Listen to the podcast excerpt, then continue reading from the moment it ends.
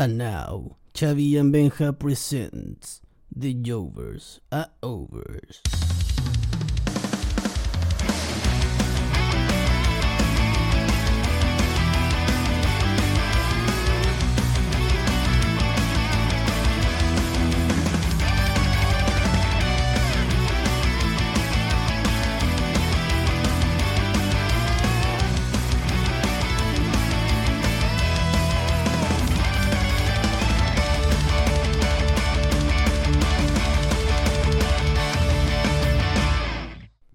Este programa representa solamente la opinión de dos fanáticos del wrestling.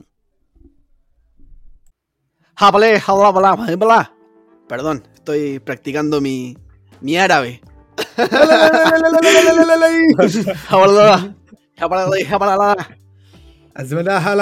Jovers.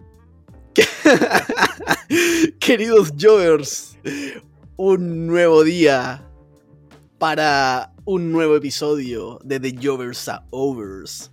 Y esta It's a vez new con un day. ánimo distinto. It's a new day. Con victoria de Chile también hace poquito, que nos da un tanque de oxígeno para respirar un poquito. Después de siete partidos, weón. Por Dios, weón. Son cosas Yo que sé que el que más gritó los goles fue Benjita, ¿ah? Sí, Benjita, yo Benjita desgarré mi dejó la, voz. la- la voz, eso, dejó la voz en la cancha. Sí, Me me tocó estar en el presente en el estadio. Sí, fue, fue bonito, estuvo un bonito, un bonito ambiente. Y ustedes lo vieron junto el partido, así que no, igual parece que. qué partido? Yo no vi nada. sí, nos en comimos un, un tremendo festín. un festín de ham- buenas hamburguesas de pollo con pollito y carnes y sus papitas fritas y un poquitito de cerveza por aquí y por allá. Estuvo bastante bueno. Em- partido. Empanaditas, weón. Fajitas. sí, estuvo, Chucha. estuvo- fue un fin de semana bastante goloso, por, no, por decirlo de una forma simple. Un fin Pero de semana aguatonado. Sí, con feriado Bueno. de por medio, todo, todo bastante, bastante bien. Así que partimos bien esta semana también y ahora grabando un, un nuevo episodio, así que las mejores vibras para que partamos, cabrón. Así es. Nuevamente eh, siento que, que- no sé, como, como, como si fuese hace mucho que, que grabamos el último capítulo, así que como que estoy con ganas de, de comentar todo lo que ha pasado. Han pasado muchas cosas. Pero primero, bueno, ya... Fue hace mucho. ¿no? Fue hace mucho. cuánto fue? Estamos acá de vuelta. Hace como dos semanas. Puede ser. Sí, yo creo que hace do- dos semanas hemos tenido muchas, muchas contingencias personales acá. Sí, bueno. Así que ha ha habido un poco de complicaciones, pero ya estamos nuevamente reunidos con ustedes para, para comentar lo que, lo que nos apasiona y que bueno, estas últimas semanas tenemos harto que conversar, que glosar, como decía Benjita. Sí, Así que bueno, para ir presentándonos a quienes nos están escuchando también por primera vez, que siempre hay gente que, que puede estar por primera vez eh, escuchando el programa, muy bienvenidos. Así que Nuestros amigos de em, Mauritania. presentamos a- de Arabia Saudita también. Así que presentamos aquí a, a los colaboradores Jovers. A mi izquierda, de lo que yo veo en mi pantalla, Xavi Aliste Black. Ah, ¿Qué tal? pero yo estoy don- En mi pantalla tú estás a la, a la mierda. así, en mi pantalla te veo así como en el otro extremo. Chave, chave. Pero estamos bien. Ah, no, yo, yo a ti te veo a la izquierda. Estoy de face, ¿ah? ¿Escuchaste la gente ahí Sí. gritando mi nombre? Está Sí, bien. la gente de Vitorea tu nombre, weón. Sí, sí. Estamos todos bien. Parece, que, parece que te ibas a enfrentar con Cody Rhodes. Ah, No, ahí, weón, no, no, no, no quiero, ahí estaría- se viene mi muerte. No, pero todo bien, todo bien. Han pasado ciertas cosas, pero todo, todo es para que, para que mejoremos. Así que yo estoy bien, con harto ánimo y con hartas ganas de, de- de partir conversando lo que, nos, lo que se nos viene, puta, lo bueno que, lo que tenemos de repente los miércoles, los miércoles y viernes con AEW, algunas cosas malas que tenemos ahí por ahí en Raw, pero de- hay de todo, hay de todo en este mundillo de la lucha libre y la vamos a desglosar hoy. Así que todo bien. ¿Cómo está usted, señor, el que está en el centro de mi, de mi pantalla? Usted está en el centro, don Andrés. ¿Cómo se encuentra? Oh, muy, muy bien. Eh, contento de estar acá de nuevo. Eh, también me sumo a las palabras de ustedes dos, también a las tuyas, obviamente, Xavi, con respecto a los programas, haciendo un, análisis bien rapidito de, de cómo han estado las cosas. Pero, pero contento porque hay, hay una energía distinta, se volvió al triunfo con nuestra selección nacional, el país se siente más contento el día siguiente, uno mira con distintos ojos los programas que vienen de la lucha libre porque los ve con, con más esperanza. Así que todavía confía en, el- en la esperanza. Si uno dice, si ya Chile ganó un partido, puede ser que Raw me sorprenda y que haga un buen show. No ha Y no. pasado. Pero, pero- Pero no, pero puede ser, puede ser. esperemos en algún momento. Para el 2026, cuando el próximo mundial, no sé. Próximo mundial. Eso le van a hacer en el espacio, weón. Ya no, no van a saber qué crear estadios, weón, autosustentables, weón, que, que se regule la temperatura. Ahí Con veremos. cuarenta y tantos grados de calor. Pero bueno, Pero bueno, aquí estamos. Vivos. Han pasado hartas cosas y y es- está difícil por dónde partir porque han pasado hartas cosas en, AEW, en AEW, en, en WWE. Yo creo que podríamos partir hablando por lo que... Es que, es que igual es un tema largo que da para hablar. Que estaba pensando partir por el draft. Que nosotros no hemos comentado lo que pasaba en el draft. Pero quizás si hablamos, si partimos hablando por el draft, quizás podemos extendernos. Quizás podríamos partir por AEW. Sí, como AEW siempre parte, Dynamite nos tiene acostumbrado a un buen plato para partir, un buen, par- un buen Eh, opener. Inicial. Vamos a, vamos iniciar también con, un- con buenas cosas para conversar, que es AEW. Yo creo que ese sería nuestro, nuestro opener. Partamos con AEW. Así es. Todo bueno, excelente, la mejor wea, pasemos a robar. No, pero bueno, hoy día ya anunciaron eh, que lo que se viene en Rampage. eh, también Tony Khan está haciendo. está tomando ci- ciertas medidas como para competir directamente con SmackDown, que recordemos que se vienen como super shows, por decirlo así. Entonces. Bueno, ya tenemos una lucha confirmada para lo que vendría siendo como el, el buy-in, que, donde estaría luchando Brian Danielson contra Suzuki, que se espera una lucha grandiosa. Eh, Muchaza. y han pasado hartas cosas porque también hace poco en un Dynamite que no vi, que no pude ver todavía, eh, es que ya como ya no está en Fight TV, como que no me- me, eh, tengo que ver, tratar de verlo repetido en la tele o bueno, ahí o, o quizás verlo en alguna página trucha o algo así.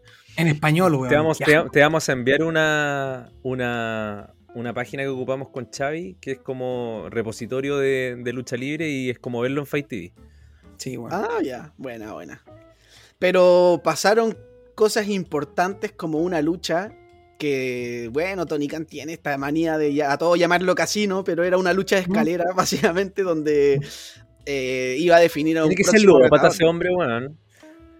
En el fondo es como ¿Cómo? In the Bank. Tiene que ser un ludópata ese hombre. Sí, terrible. bueno, así como que, no sé, bueno, apuesta a su familia así en el casino. En buen momento va a Y- perder AEW, weón. Va a poner un- va a hacer un evento donde va a apostar la marca, Claro. Hola, weón. Y bueno, la lucha tenía un Joker eh, que era un participante sorpresa que por lo general tienen. AEW nos tiene un poquito mal acostumbrado a que estos Jokers siempre Sí. sean como contrataciones nuevas. Ahora fue. No fue una contratación nueva, sino que fue el regreso de Hyman Page. Que fue Muy bien algo pensado, que, que sí, creo que está. eh, fue una- Inesperado para mí, weón. Inesperado. Yo en un momento lo pensé, pero, pero siento que, que estuvo bien de la manera en que pasó. Como que tiene sentido con la lógica de la historia. eh, tiene sentido porque, bueno, ya sabemos lo que se ha alargado un poco esta rivalidad de Kenny Omega con Hanman Page, pero esto le da como un giro de tuerca, como que no es, eh, no, no es Kenny Omega haciendo una promo en el ring y aparece de nuevo Hanman Page a atacarlo, sino que es volvió a buscar su oportunidad y se la ganó. Es como, siento que es distinto eh, y te da una sensación de que Hanman Page volvió también a una a, esa gran victoria. Eh, sí, yo las igual yo las próximas semanas las iría trabajando de manera más sutil, como, como escalando un poco eh, Hanman Page, a- llegando a Kenny Omega Eh, no sé, yo por ejemplo haría un Hanman Page contra Adam Cole, por ejemplo, después algo con los Young Bucks, con los Good Brothers y después ya con, con Kenny Omega, sabiendo que la lucha ya, ya se va a dar, pero igual es como para, para que el weón se desquite con todo The Elite no- y no solo con Kenny Omega, porque la rivalidad igual es como con The Elite completo. Entonces, o al menos yo lo haría así. No, no sé qué han opin- o, o- o no sé si tienen opiniones más como de esto mismo o de otras cosas que han estado pasando en Dynamite que quizás me estoy olvidando en este momento. O sea, yo encuentro que una de las cosas, y que ya lo nombramos anteriormente, que es lo que le da, le está dando esta característica especial también a Dynamite, eh, es cómo está manejando el show desde entrada, weón, desde los openers que están siendo todos luchas espectaculares, pues, luchas de, cal- de calibre main event, de calibre de pay-per-view. Eh, creo que la semana pasada fue. Nick Jackson eh, contra Brian Danielson, ¿o no? ¿O eso fue El- en el Eso Rampage? fue en? Rampage. Eso fue en Rampage. Rampage. El opener del otro fue los lucha, o sea, perdón, Luchasaurus, ¿cómo se llama? Los Jungle Express contra, o sea, con Jurassic Express. Christian, Jurassic Express, perdón, con Christian, eh, Brian contra The Super Eli- Elite, que terminaron con un B-Trigger entre los cuatro a, a Jungle Boy, que le A hicieron Jungle cagar. Boy. Muy bien, eso es lo otro, lo que, lo que yo encuentro que, claro, es una pelea de, de 4 contra 4, si mal no recuerdo, mi cabeza no me falla. Sí. Eh, que no es un desorden, weón, que la lucha está súper bien contada porque los malos, en este caso acá, que sería el de Super Elite, eh, se encargan de sacar de, de la pelea a Christian y luego quedan en desventaja los face en este caso, entonces la lucha siempre no, no dejó mal parado a, lo- a los face de cómo se fue dando, entonces eso es algo que yo quiero y que creo que debemos rescatar de lo que estamos, de lo que nos está entregando AEW, es de la calidad luchística y cómo nos cuentan esta historia. Y es como por ahí donde debería también creo yo, para que este, esta fórmula no fracase, que se empiecen a dar, no solamente en este tipo de lucha, sino que en, en- ya por lo menos en la, en la columna vertebral de- del show, buenas historias, buen, buenos storylines, no solamente buenas luchas en ring, sino buenas luchas, buena, buena historia, buen argumento. Y lo que está pasando, por ejemplo, también vi otro, otro segmento que yo lo encontré súper bueno, que fue el de R. Anderson con Cody Rhodes. Que están dando cosas que te están entreteniendo en pantalla, weón, te están dando segmentos que, que valen la pena, que te entretienen, que te mantienen atento. Y que claro, después esos son condimentados con luchas que de repente o son demasiado buenas, o también lo que en este caso fue el main event del que estabas nombrando tú recién, que fue el... ¿Cuál es el nombre de esta pelea? Del El Casino Ladder Match. Casino Ladder Match. Que tiene un calibre de pay-per-view totalmente, pues, weón. también viendo la calidad de luchadores que están ahí. Nombramos ya la vuelta de Hangman Page, está Moxley, Pac, eh, Orange Cassidy, Matt Hardy y no recuerdo si hay otro más. Andrade. Y Andrade, perdón, me imagino, bueno, fue una lucha tremenda y el Y Lance en general. Y Lance Archer, ¿verdad? Y me gusta esto que se está dando también, que, que como lo nombramos anteriormente, que tiene que ver con el orden, y que, que nosotros de repente nos quedaba la duda de cómo iba a ir sucediendo este gran roster. Y creo que está haciendo bien el hecho de que en Rampage esté, Punk ha peleado en puro Rampage, no, no creo que no ha peleado en ningún Dynamite. No. En Dynamite sí. solamente ha participado como comentarista o sale a hacer promo. Eh, y esa dinámica igual, claro, bueno, hay otro tema que tiene que ver con que Rampage siga siendo grabado, que eso también hace que el- de alguna forma u otra, creo yo, los ratings bajen, además de que va en, hora- en un horario el viernes que es bastante complicado en el Prime. Pero yo por lo menos veo todo lo que está pasando con Dynamite y Rampage con súper buenos ojos. Yo estoy súper contento y también como un fanático de esos que de repente como que pierde un poco la magia. Este producto de verdad te, te está... a mí me ha mantenido por lo menos súper despierto y con harta atención. Por lo- Los, miércoles, weón, los espero a las 9 de la noche, weón. Entonces eso no me pasaba hace años. Eso habla de que el producto es bueno y que el panorama luchístico, por lo menos desde esta vereda de AEW, es bastante bueno. Eso es todo lo que tengo que decir acerca de eso. vale mucho. No, pero yo creo que englobaste bien los puntos que está, está teniendo los shows de AEW. Eh, me gusta lo que están haciendo con el. También con, con la división femenina. De darle Ah, un- claro. un- una impronta diferente con este tema de la introducción del- de su título Midcard. De, Del equivalente al TNT, que es TBS. Próximamente Igual. Cartoon Network. Próximamente MTV. TV Champion. Y, La Red Champion. y, y con este torneo del, del título. Y, y- y es súper súper interesante porque eh, uno empieza a ver, bueno, ya nos vamos a adentrar obviamente al, a los rosters de Raw y SmackDown con respecto a la división femenina, pero eh, es tan distinta la dirección creativa que tiene la lucha femenina en AEW versus la de WWE, eh, con respecto a que sea más o el personaje que, que algo de desempeño en el ring, como lo que han intentado buscar en AEW. Mm. De que el, el personaje a veces, claro, el personaje bien y todo lo que tú queráis, pero no solamente se quedan en personaje, sino que también las mujeres de AEW han, han mejorado mucho. Sí, Y, igual. y ahora. sí. No, perdón, perdón. dale, dale, Angita. No, no, que, que iba a decir que como que una semejanza que tiene eh, para mí, el- al menos la división femenina de IW con la de WWE, que el- el- las dos creo que es un algo al debe que tienen, que siento mucho la brecha entre las mujeres main eventers y las que están más abajo, y como que la que está más abajo tiene que trabajar mucho para llegar al nivel main eventer. Me pasa con cuando vimos el casino Battle Royale de mujeres, era... pff, o sea, No. le- se notaba que les faltaba demasiado para llegar a un nivel a enfrentarse a Britt Baker, por ejemplo. Y el mismo Mm. eh, también en WWE, tú veías las Four Horsewoman y quizás Bianca Belair y una más, y Asuka, y, y el resto para abajo igual como que tú veis eh, como que no, no, no veis gente tan creíble como para llegar al nivel de las, de las otras, de las main eventers. Sí. Sí, Bueno, por ¿verdad? eso- Sí, sí. Por eso Pero bien igual eso que... que- metan este título, ¿o no? Sí, está bueno que que- metan ahora. yo- yo creo que el- e- es positivo el, el título midcard de AEW y creo que es positivo en WWE, pero conociendo WWE quizás no lo van a aprovechar, pero creo que es positivo este Queen, el, el tournament, eh, porque también te da la oportunidad de que lo, haga, que lo gane alguien.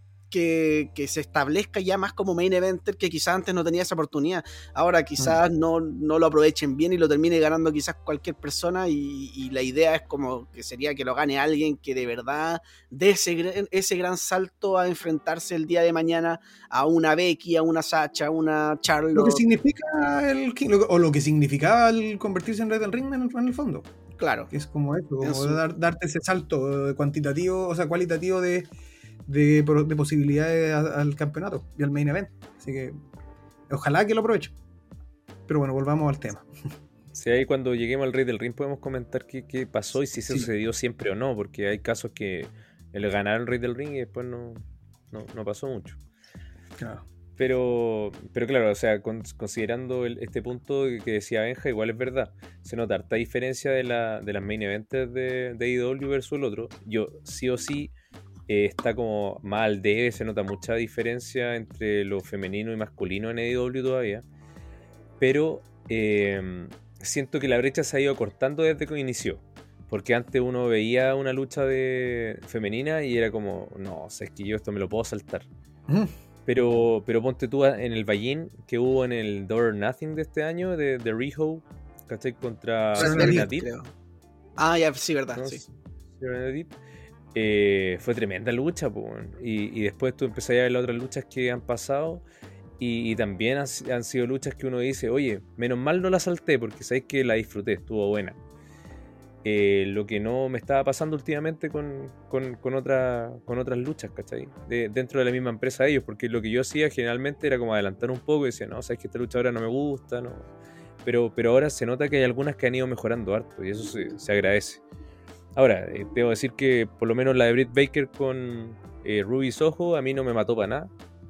Encontré que no tuvieron muy buena química en, en algunos momentos. Así que no, yo no la disfruté tanto como pensaba. Yo tenía más hype de lo que me entregaron. ¿ya? Pero, pero claro, ahí tenía un main event que, de, de mujeres que en realidad no entregó lo que yo esperaba que entregara. Pero es porque ahora estoy teniendo un poquito más de, de hype considerando los nombres que estoy viendo. que Está antes siendo más siquiera- exigente. Claro, po, y, antes, y antes no estaba con esa eh, predisposición de que me entreguen un buen show. Entonces, por eso yo veo una diferencia, y una diferencia súper importante que, que, que ha ido mejorando en AEW. Eh, ahora bien, insisto que eh, a veces eh, me sigue pasando lo de los stables con AEW, sí. Siento que a veces es mucho y se mezcla mucho y siento que en Dark Order son muchos Eso y que, y, y que weón, están que una semana que, que- que ya van a seguir a uno, que después el otro le dice algo feo, que después no sé qué pasa, y que después se juntan, que después se enojan de nuevo, weón.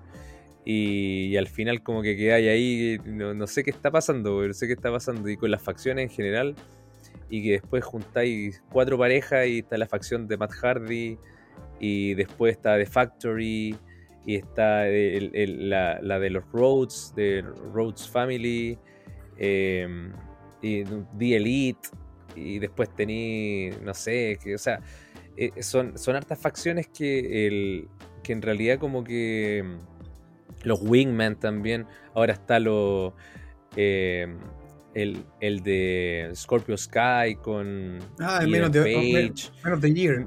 Pero está bueno igual, Sí. o sea, por lo menos lo que está está interesante ahí. la historia. Está interesante la historia. Mira, ya a mí no me, no, no me molestaría que, por ejemplo, eh, haya capítulos donde no utilicen algunas facciones. Mm. Encuentro que está bien que no la utilicen. Pero hay, hay, hay capítulos donde siento que de una u otra forma intentan mostrar las facciones igual y llegan al salve porque llegan al salve.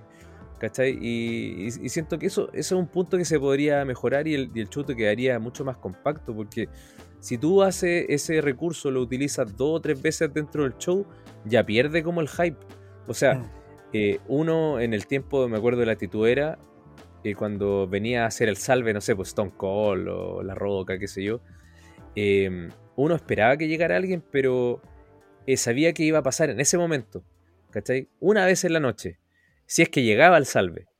Mm. Pero acá es como, ya, ya sé que va a salir alguien y van a venir a ayudarlo y, y ya no, no sé ni siquiera qué facción va a salir a ayudar porque es- está como el lógico que va a venir alguien. Es como Es que tienen una ruleta. Es como que tienen la ruleta que le toca Eso. salir hoy día. Vamos ustedes, vayan, pa, y los tiran a, a salvar. Y quien sea, de repente no están ni siquiera. O están inmiscuidos con. Eso es lo, de repente se mete, no sé, po, hay dos, dos- eso es lo que me da risa, que de repente hay dos luchadores, no sé. Y se mete una facción que están enfeudados con uno de ellos. Y luego entra otra facción que está enfeudada con la facción que entró. Y así después entra, como que se van, van entrando uno con otro de los que están. Y queda ahí la tremenda salsa, weón. Y uno se pierde, por lo menos, sobre todo cuando estáis mostrando recién un producto nuevo que para muchos no conocen alguna, algunos luchadores. Creo que por ahí hay algo que se debería trabajar, que son, tal como decís tú, demasiadas facciones y, y que aparezcan en todas las, o sea, en todos los programas, por lo menos dos o tres, igual te va a te hace perder Sí, tu- es harto. Y, y- y lo otro que, que siento que han, han trabajado bien es en, el, en hacer hincapié de los cuatro pilares que tiene AEW. Que eh, Jungle Boy, MJF, eh, Darby Allin y Sammy Guevara. Eh, de hecho sacaron hasta una polera, no sé si la vieron. Sí. O sea, eso podría ser hasta un stable en un próximo tiempo. Claro, uno, uno lo pensaba y decía, oye, ya, pero a ver, claro, ahí están los face, y hay, hay un heel, tres face. Eh, y ahora empezó el feudo eh, más concreto ya de, de Darby Allin contra MJF, que lo dejaron ya, pero para la escoba en el, en el, en el estacionamiento, weón, que lo tiraron de cabeza, weón, casi lo mataron ahí. Y, y encuentro que MJF eh, día tras día eh, se va superando, weón, y va generando un personaje que de verdad tiene un, un aire de, de ser de los Hill que tú te vayas a recordar así de, de la historia, weón, porque el compadre de verdad que genera un odio genuino. ¿Cachai? No es como, oye, ya, eh, me voy a reír, pero este weón me cae bien. Sino que es como, weón, weón, me- ¿cómo No, hace es que esto? lo, ¿Cómo, lo construido muy ¿Cómo bien. dice esto? ¿Cómo dice esto? Y de hecho, no sé si han visto lo- lo- los cameo que hace eh, cuando, eh, cuando le dicen, oye, por favor, manden un saludo de cumpleaños y no sé qué cosa. Y él decía, bueno, pedazo de porquería, hoy día sé que cumples 34, eh, sé que tu perro tiene un nombre estúpido y bueno, no, no me extrañaría que tengas ese, ese nombre si, si- sabiendo quién eres tú. Y también estuve leyendo que te gusta Dragon Ball Z. Y ahí mira, por ejemplo, a Warlock y le dice, ¿qué piensas de Dragon Ball Z? Le dice, eh, no, ¿qué, qué es esa asquerosidad? Una cuestión así, le dijo Warlock. Pues, weón. Y dijo, ¿viste, weón? A nadie le gusta eso, pues, weón. Así que, jame, jame, ándate la mierda.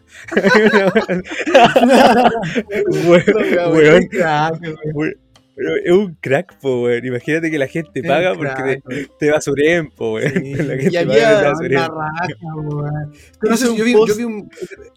Es el de las papás, ¿lo viste? Sí, ese, ese mismo iba a comentar. No macho, era un cartel que decía así como. Sí, se ven los papás, los papás estaban con un cartel que decía así como somos los papás de MJF y también pensamos que como que apesta, una wea así, Sí, y weón puso sí. así como fuck off, pa. Así como, váyanse a la mierda, papás. Una vez así escribió en el, en el tweet. NJF de, de las mejores weas que en la lucha libre actual, weón. Sí, bueno, Sí, es tremendo, Y vamos, weón, yo creo que no sé cuántos capítulos adulándolo. Que Pero es que, es que. Ojalá- de repente no es solamente micrófono. ¿ah? Sí. Sí, que no, no- no es solamente micrófono, es, el, es el personaje de, de tener, por ejemplo, el distintivo de la, del, del scarf, está la bufanda, de, Bufanda. de, de tener el, esa, esa impronta, weón, de, de mofarse del resto, de, de tener un buen micrófono, de luchar muy bien también, el tema del anillo, el tener el guardaespaldas. Entonces, weón, tiene todos los factores que uno dice, weón, qué gran heel. Qué gran. A mí me encanta la música, weón. No sé por qué. Se me queda en la cabeza como. Ta, tarara, tarara, Sí. tarara, ta, y como que ya te imaginas, Como que viene con abucheo incluido, así. Sí, un weón que va- ese weón que va a salir es un papanatas, es como una música Sí. de un papanatas. como que me imagino. ¿Jugaste alguna vez el juego de Play 2 Bully? Sí, Sí, weón, eso te iba a decir. weón, Es como, como que me imagino esa weá, así como el. el- el Bravucompo, weón, el. Sí. Un Todos le querían pegar, weón. No, es que por eso si se genera eso, es como que dice, weón, es genuino, ¿cachai? Es como que, weón, qué seco este weón la cagó. Sí. Y, y claro, bueno, yo creo que AEW en ese sentido está haciendo conocer esta, estas nuevas estrellas de los cuatro pilares eh, que tienen arrastre, pues. Eh, Jungle Boy con una canción que pega mucho, MJF también con su personaje, Sammy Guevara ganando el título de, de TNT, que, que claro, uno lo veía, oye, le ganaron a Miro, pero en realidad contaron toda una historia con Fuego del Sol, weón, eh, que era su amigo, que después llegó al Salve, que tuvo que dejar prácticamente la vida ahí en, en el ring. eh, Perdió un auto. con, y, y perdió el auto y que después, bueno, Sammy, Sammy le regaló la camioneta y, y como que Fuego del Sol le dice así como, oye, ya, pero ahora te lo apuesto por el título. Así como uno- unas tallas, que yo creo que a lo mejor puede cantar en, en- en alguna lucha entre ellos más adelante. Pero siento Sí, que están haciendo una construcción súper inteligente de los talentos nuevos porque hacen que la gente empatice con ellos, weón. ¿Cachai? Y que empatice en el caso de los face y que en el caso del, de los heel sea un, un heel pero odiado 100%, po, no como en el caso, por ejemplo, no sé, pues de Adam Cole, ¿cachai? Que es como que todos quieren a Adam Cole aunque sea heel y todos quieren que gane porque el weón es Adam Cole, baby, y, y a todos nos gusta gritar eso, ¿cachai? y entonces creo que de verdad que han construido, han, han seguido una muy buena línea de construcción.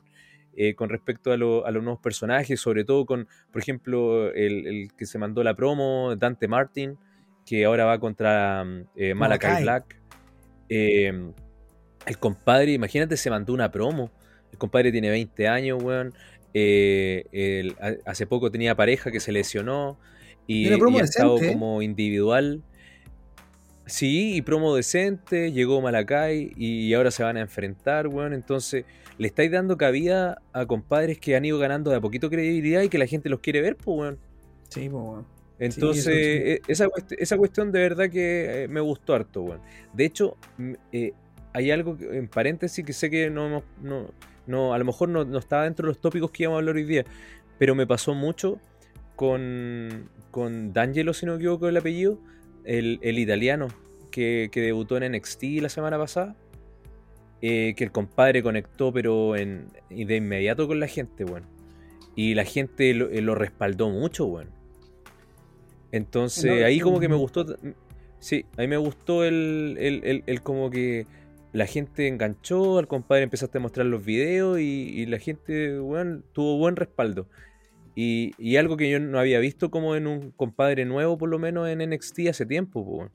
Y sobre todo con este formato que en realidad te presentan 20 compadres nuevos por capítulo.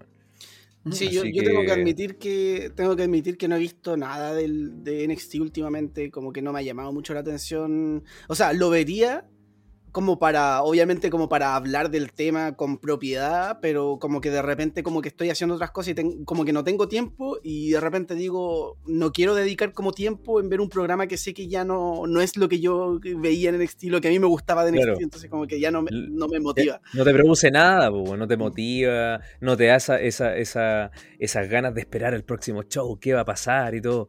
Y, Mm. Y bueno, es que, que tiene una dirección creativa distinta también que, que se está alineando con otros programas. ¿Cachai? Ahora, no sé si de, de IW, aparte de, de dar como estos puntos que, que hemos dicho y, y- y también comentar lo de lo que se vienen luchas que son de ensueño en su momento, que de hecho cuando, cuando con Xavi estábamos viendo eh, eh, Ramp- no, estábamos viendo Dynamite, Dynamite. eh, de- decíamos, oye, mira, si retrocedemos un par de años, es como que tú hubieses juntado buenos luchadores de, de- de la WWE y de New Japan Pro Wrestling y te armáis una Sí. empresa de esta onda y tú decís, no, esto nunca se va a dar, va a ser un super show, me encantaría ver un New Japan contra WWE, pero nunca se va a dar. Y aquí te están mostrando luchas que uno pensaba que no le iba a ver. Y dice, weón, qué, qué momento para estar vivo, weón. Yo nunca que sí pensé que iba a haber un, un Kenny Omega con Brian Danielson. Pensé que nunca lo iba a ver. Eso. No, una maravilla, pues, bueno, y sabemos que en el futuro se va a dar de nuevo, ¿cachai? Con algún ganador. Y mm, imagínate, tenéis tantas variantes de un Hanman Page eh, con, con Omega, que yo creo que Hanman Page puede campeonar. No, no lo vería extraño. CM, Eh, CM después- Punk contra Adam Cole, creo yo, weón. Sí, sí, en pan contra Adam Cole. Aunque debo decir que se me ha ido quitando un poquito el hype, luchísticamente hablando de CM Punk. Está eh, como como recién que- retomando un poquito el ritmo. Sí, sí.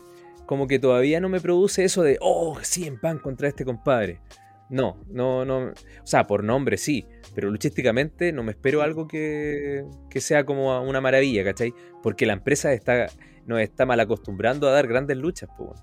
Sí, mo. Eh, aun, a- a- aun cuando en el, en el, el- en el opener, por lo menos del, del último Dynamite, del, del The Elite contra, contra US Express, con Christian y Brian Danielson, eh, hubo una lucha de harto botch. Tuvo harto, harto horror entre ellos. Eh, va- va- varios en los esquineros, en, el- en la falda del ring, en, el, en cuando quisieron simular la lesión de Christian, que también quedó Ah. corto eh, Nick Jackson, si no me equivoco. Después cuando intentaron hacer el bombazo cuádruple y se resbaló Omega y cayó Luchasaurus y como que la gente ahí quedó, ¿qué, qué pasó?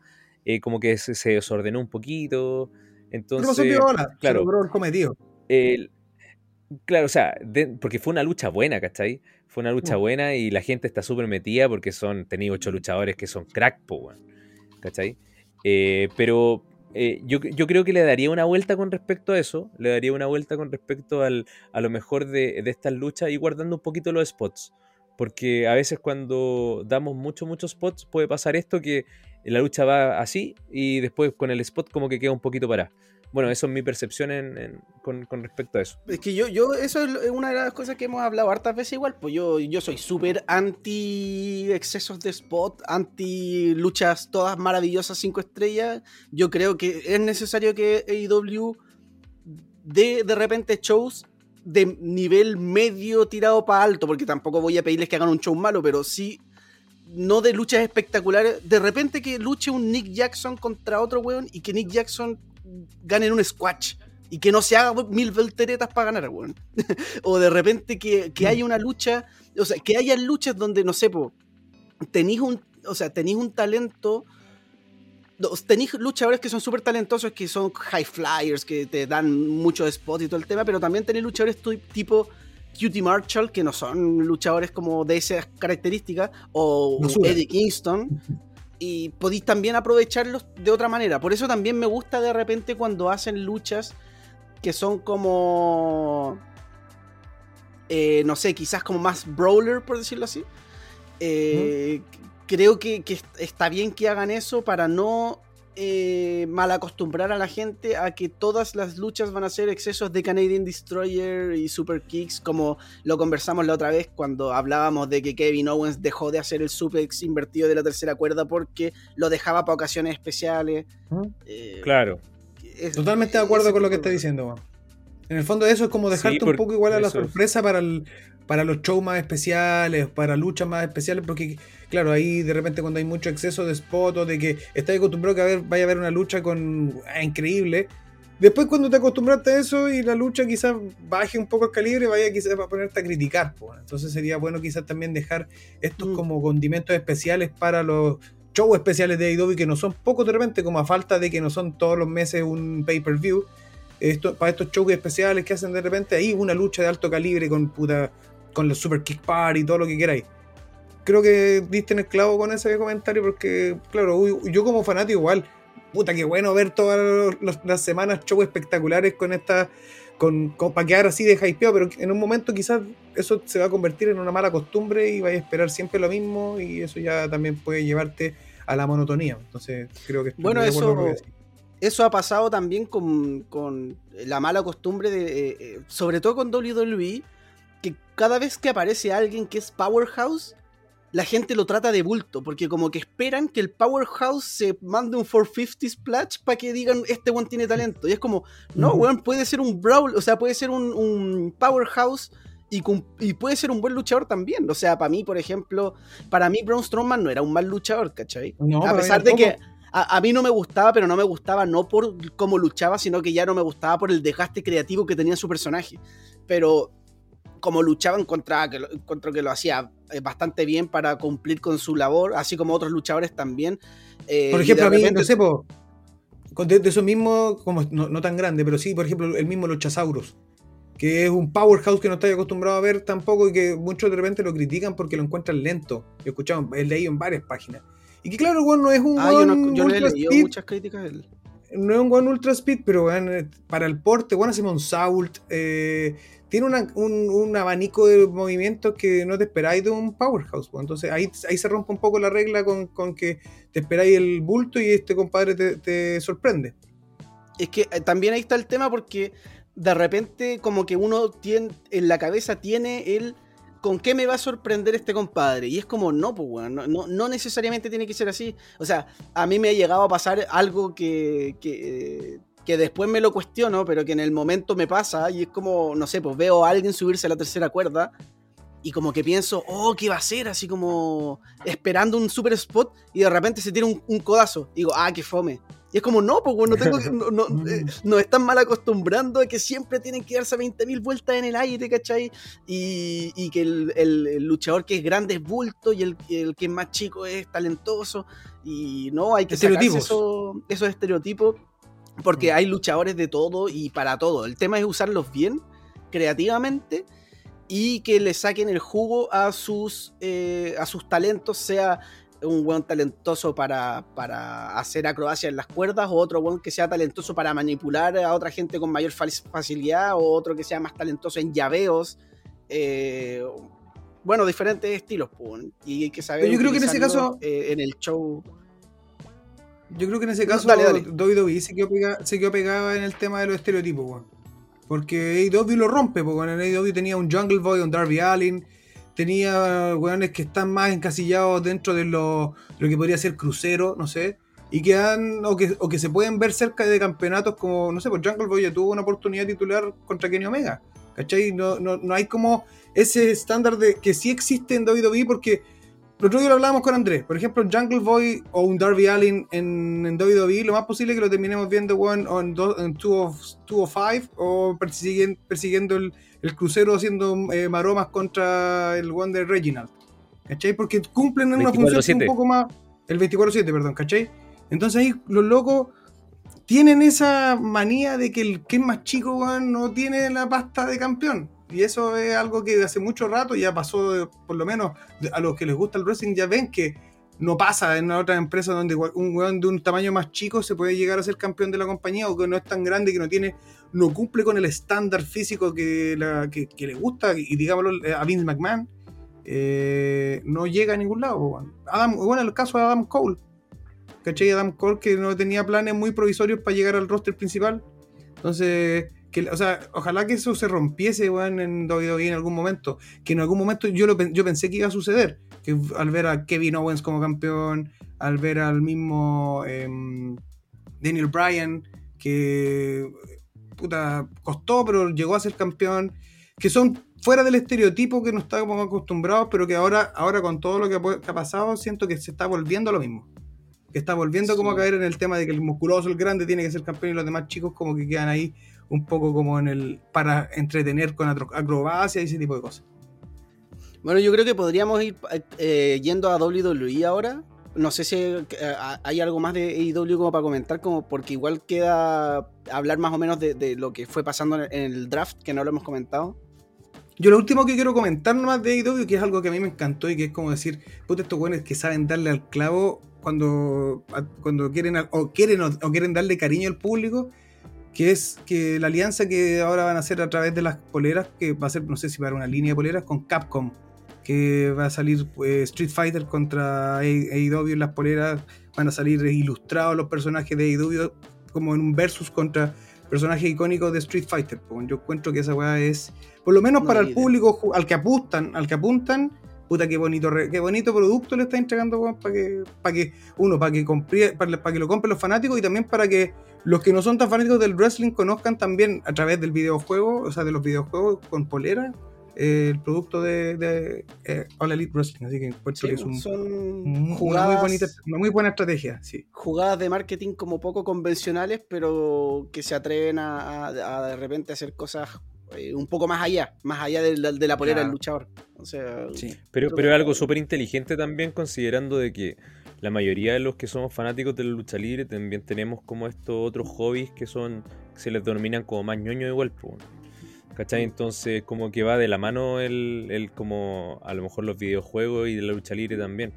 Es como que creo que no conoció a nadie que le guste la lucha libre y que no le gusten los videojuegos. Es como igual se entiende la relación y que si, si lo pueden juntar, puta, weón, las personas van a estar pero fascinadas, ¿cachai? Y WWE pudo, pudo, haberlo hecho, pues, weón. Si tiene, a, weón, tiene a, Xavier Woods con, uno de los canales culiados de videojuegos, igual súper visto que el Up, Up, Down, Down. Podría haber hecho ahí algo a través de los videojuegos, pero no pasó nada. Pero bueno. Mm. Pero, bueno, pasemos de lleno. El draft. Podríamos ir al draft. Mira, voy a mencionar la cartelera, o sea, la cartelera, nada que ver, el roster de cada uno, de, de Raw y de SmackDown, ahora sí rápido, no quién cambió de quién, sino es que tengo como la imagen acá donde están como todos los luchadores y ahí vamos como lo que se, lo que se nos salga en cuanto a opinión de, no sé si quizás era, era buena idea el cambio, si es que, si es que le hace bien o no.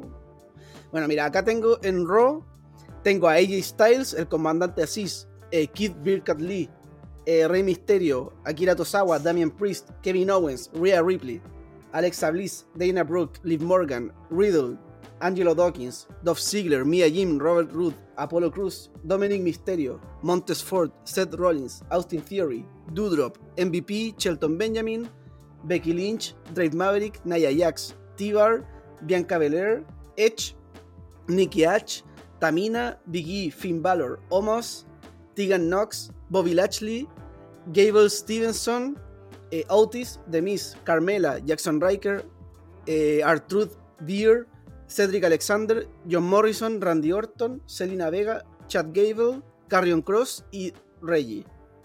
Todos ellos son del, roster de Raw. Pensé en algún momento que la voy a ser eterna. sí, ahí se olvidaron todos los que nombraste, weón. Pero podemos enfocarnos como en los grandes cambios o o los que se quedaron que quizás uno pensaba que podía cambiar.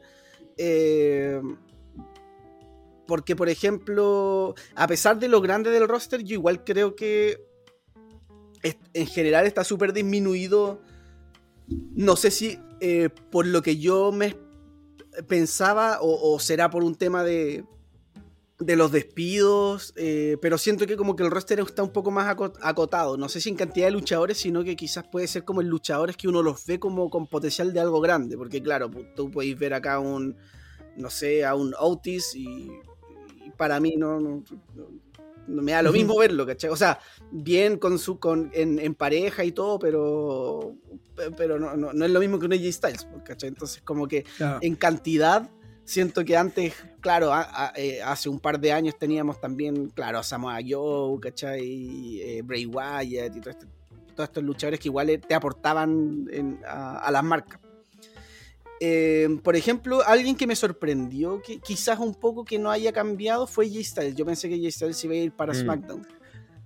Sí, te iba a comentar lo mismo. Yo pensaba que, o por último, que, que lo iban a separar de Homos. Sí, yo también. Ese era el plan original, por lo que yo estuve leyendo, como dentro de, lo que hablaban los directivos y todo, que el plan original era separarlos, pero varios, un par de jóvenes insistieron en que todavía no. Por ahí va el tema, por lo que tengo entendido.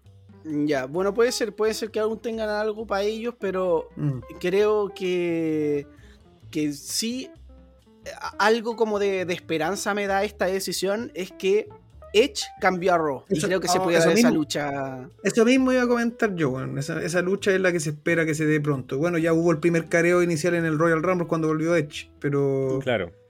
pero sería esa sí y que de sería hecho yo creo que esa podría haber sido la lucha si es que a lo mejor no se hubiese lesionado Styles en su momento. Claro. Eh, según lo que estuve leyendo, parece que esa, esa era como la idea también. Sí, Pero, bueno. Eventualmente la vamos a ver, eso es un hecho. yo Sí, creo. sí. Esperemos que sea la mejor de las condiciones en que estén ellos también, po, porque Otra de las No, cosas no, que a mí me gustó, sí, dentro de este roster es la inclusión de Austin Theory, encontré- Eso sí que lo encontré bueno. ¿Te gustó Porque además o no te también- gustó? Sí, me gustó. Porque Ah, además ya. también, como se, es una de las cosas que yo encuentro que se- ha sido bueno como se ha ido manejando en Raw, el papel que se le está dando también a Jeff, porque creo que Jeff y Austin Theory pu- pueden dar cosas interesantes y un feudo que va a levantar, que no va a dejar mal a Jeff y que va a subir mucho a Austin Theory. Es algo que fresco, era- es algo que no se ha visto. Sí, sí, Sí. A mí me gustó harto sobre todo el tema de las selfies, weón, el tema Sí, de, llegar como utilizando ese tema, oye, yo te veía y tú eres mi fan. Sí, weón, o sea, muy yo soy, yo soy tu fan y todo esto, y después sacar una foto y ganarse como el repudio del público súper rápido, considerando que todos sabemos la calidad que tiene Austin Theory, o sea, Mm. fue campeón de Evolve, hizo súper buen papel ahí, eh, en NXT también, bueno, oye, yo creo, no sé si se acuerdan, pero eh, Austin Theory ya luchó en WrestleMania, pues, weón, ¿cachai? Sí. Eh, y sin, sin ser parte de, de- originalmente del, del main roster, sino que en reemplazo de, de Andrade, si no me equivoco. No, no- cuando no me acuerdo contra qué peleó, no recuerdo. Eh, la lucha en pareja por los títulos. Sí, el, el WrestleMania pasado, cuando estaba la cagada con el COVID y se estaban bajando hartos Sí. luchadores y había gente reemplazando. Claro, y seleccionó a Andrade y lo reemplazó Austin Theory con Angel Garza y fueron por los Ya. títulos en pareja. Que no ganaron, pero. Pero, oye, weón, participaste en WrestleMania y estabas en NXT. es como que se sacó el combo antes, pues, Sí, el combo el premiado. Pero Hay, bueno, hay mm, hartas fichas ahí con Austin Theory al parecer. Muchas fichas porque eh, lo consideran que es como el nuevo John Cena. Tiene como ese, esa frescura. Dicen que es como la combinación entre John Cena y, y un Randy Orton más joven. Eh, O sea, físicamente buen- se parece, ¿eh? Hasta, hasta físicamente, pues, tú me habláis de Sotokuan y tiene como un aire. No, y también por el tema del- de la prestancia que tiene el- el- Sí. el- y también el micrófono, la actitud, ¿cachai? De eso como bien desafiante, estilo Ruthless Aggression. Eh, eh, a mí me gustó mucho eso de Austin Theory, eso fue un punto positivo. Lo que sí, al momento de, de analizar después como el draft, veo que hay mucho, mucho, mucho midcard, considerando que hay un título midcard solamente. Eh, me quedaron parejas que son bastante que desear. Hasta, bueno, ahora que eh, agregaron la, la inclusión esta de, de The Hard Business de nuevo, que ahí ya se, se pone un poquito más fuerte el tema de, de, de la división o sea, en pareja. Pero eh, siento que la división femenina de, de, de Raw quedó bastante debilitada, weón. Eh, bastante tenemos a- con- Tenemos a Alexa Mira, Bliss. Tenemos a Alexa Bliss, tenemos a Naya Jax, Tamina, a Becky Lynch, que es como el nombre grande, Mia Jim, Liv Bianca Morgan, Bianca Belair. Bianca Belair, eh, Sí, Rhea Ripley, Carmel, Carmela. Nikki H, Carmela, sí, Carmela, Selena Dana Vega, Brooke, eh, Tattoo Drop claro. eh, Claro, eh. y Tegan Knox, Tegan Knox que también se fue. Eh, o sea, y eso fue otra cosa que yo no entendí, que fue un punto que me molestó mucho, de haber separado a Chotzi y a Tegan Knox, siendo que ellas habían ganado a las campeonas como dos Ah, veces sí, seguidas y que uno esperaría que le hubiesen dado su oportunidad titular o algo así, y las separan de la nada, siendo que eh, en el show principal si tú las colocas separados, nadie las va a conocer. weón. Si, Sí, si estu- estuvieron muy poco en televisión para separarlo. Lo mismo que pasa con Beer, con Chunky, eh, de, que, que estaban con Con Mahal. Mahal. Y que, y que ahora Veer lo dejaste solo. Lo mismo que te pasa con T-Bar y Mace, que los separaste. Y, Mm. y por último, si los separaste, dale un personaje distinto. O sea, ya escuchamos a Mace dando una promo en SmackDown. Pero, por ejemplo, yo, eh, yo tomaría T-Bar y, y yo lo, lo volvería a, NXT. a- a- No, no, no. A hacer el el Dominic. Ah, Porque siento que ese personaje es el personaje de él, pues, weón. Y un personaje que pega, que tiene un, un, un catchphrase del el Feast Your Eyes, que es, como, es como bien pegajoso, a la gente le gusta hacerlo.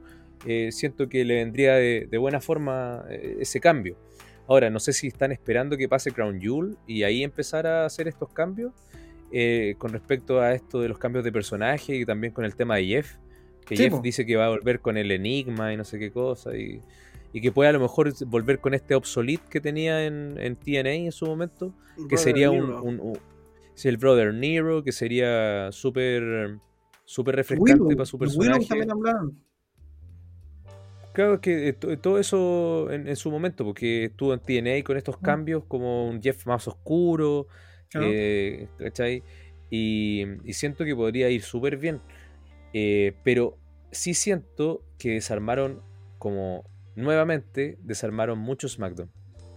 Siento que. Es que se fue mucho, mucho buen poten- de- de- por ejemplo, no sé, pues bueno, ahora tenía set- eh, eso es lo que a mí me da como, no sé si un temor, porque en el fondo igual ya veis que esta ojalá que haya un cambio después de esto, como cuando empiecen a funcionar la- cada superestrella en su show. Pero tenemos, por ejemplo, a Rollins, a Valor, a Kevin Owens, los tres juntos, y no sé si van a, a estar eh, en la órbita titular o van a estar en feudos midcard, ¿cachai? Porque, puta, está AJ Styles, Big E, Bobby Lashley. Puta, creo que como decís tú, Andrés, sacaron a mucho, mucho, eh, el mismo Edge, dejaron muy desbalanceado a SmackDown. Mira, yo creo Sí. que eh, hay cambios que sí o sí los teníais que hacer y teníais que hacer cambios fuertes de SmackDown a Raw. eh, considerando también cambios que se hicieron de, de Raw a SmackDown. O sea, por ejemplo, que bueno, después quería hablar un poco del, del- del roster de SmackDown, pero haciendo un adelanto, si cambiaste a Drew McIntyre a SmackDown, uno fue, o sea, una cara de SmackDown tenía que pasar a Raw. Y en ese caso tenía que ser Seth Rollins, porque aparte de que ya llevaste a Edge, Edge no, no, no está para estar a tiempo completo. Entonces tenía que ser alguien como top card, por decirlo así. Entonces, como que Seth Rollins cumple bien ese papel. A mí no me gusta mucho ver a, a Rollins en, es- en Raw porque siento que estaba funcionando demasiado bien en SmackDown. Creo que estaba haciendo de, de- de- de las cartas grandes de SmackDown que te, que te entretenían en el programa y que, que su personaje estaba haciendo bastante bien. Pero. Pero como que de alguna manera era como. Como lo que tenía que pasar. En desmedro de que Drew hubiese pasado a, a SmackDown. Lo que sí hay otros cambios que como que a mí no me... eh, no sé. Yo, por ejemplo, a Finn Balor lo hubiera dejado en SmackDown. Kevin Owens creo que sí me gusta que pase a Raw. Mm, Eh, Kevin Owens necesitaba un cambio, necesitaba rivalidades frescas sobre todo, porque ya estaba con Corbin todo el rato y como que no avanzaba, estaba estancado y estaba bueno un, un- un nuevo aire. Finn Balor yo creo que no, hace poquito llegó a SmackDown, no hace mucho.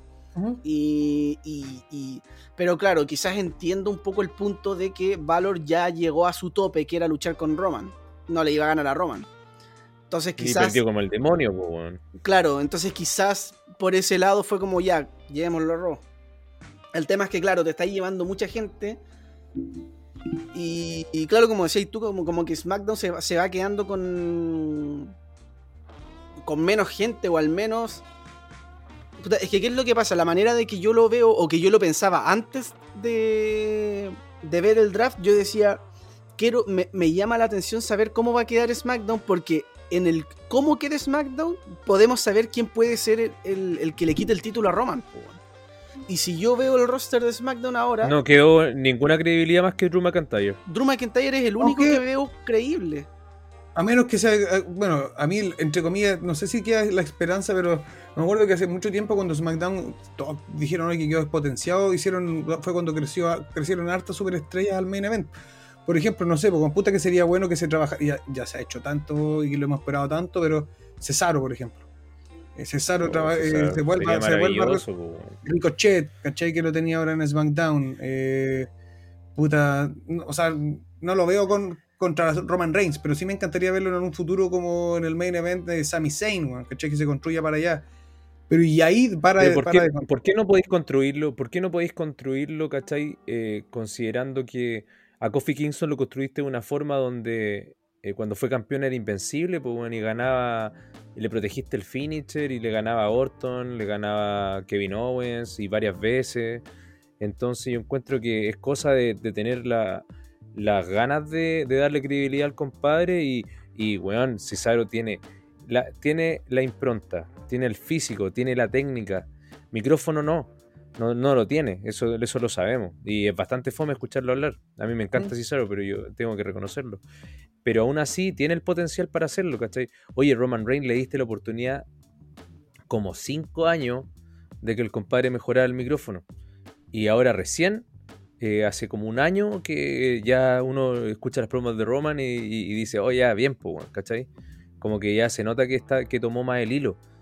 Pero ese cambio no, no, no he visto que le han dado la oportunidad a otro con, con la pantalla que le, le dieron a Roman, ¿cachai? Puta, la, la Ahora, ventaja. Ah, no, sorry, sorry.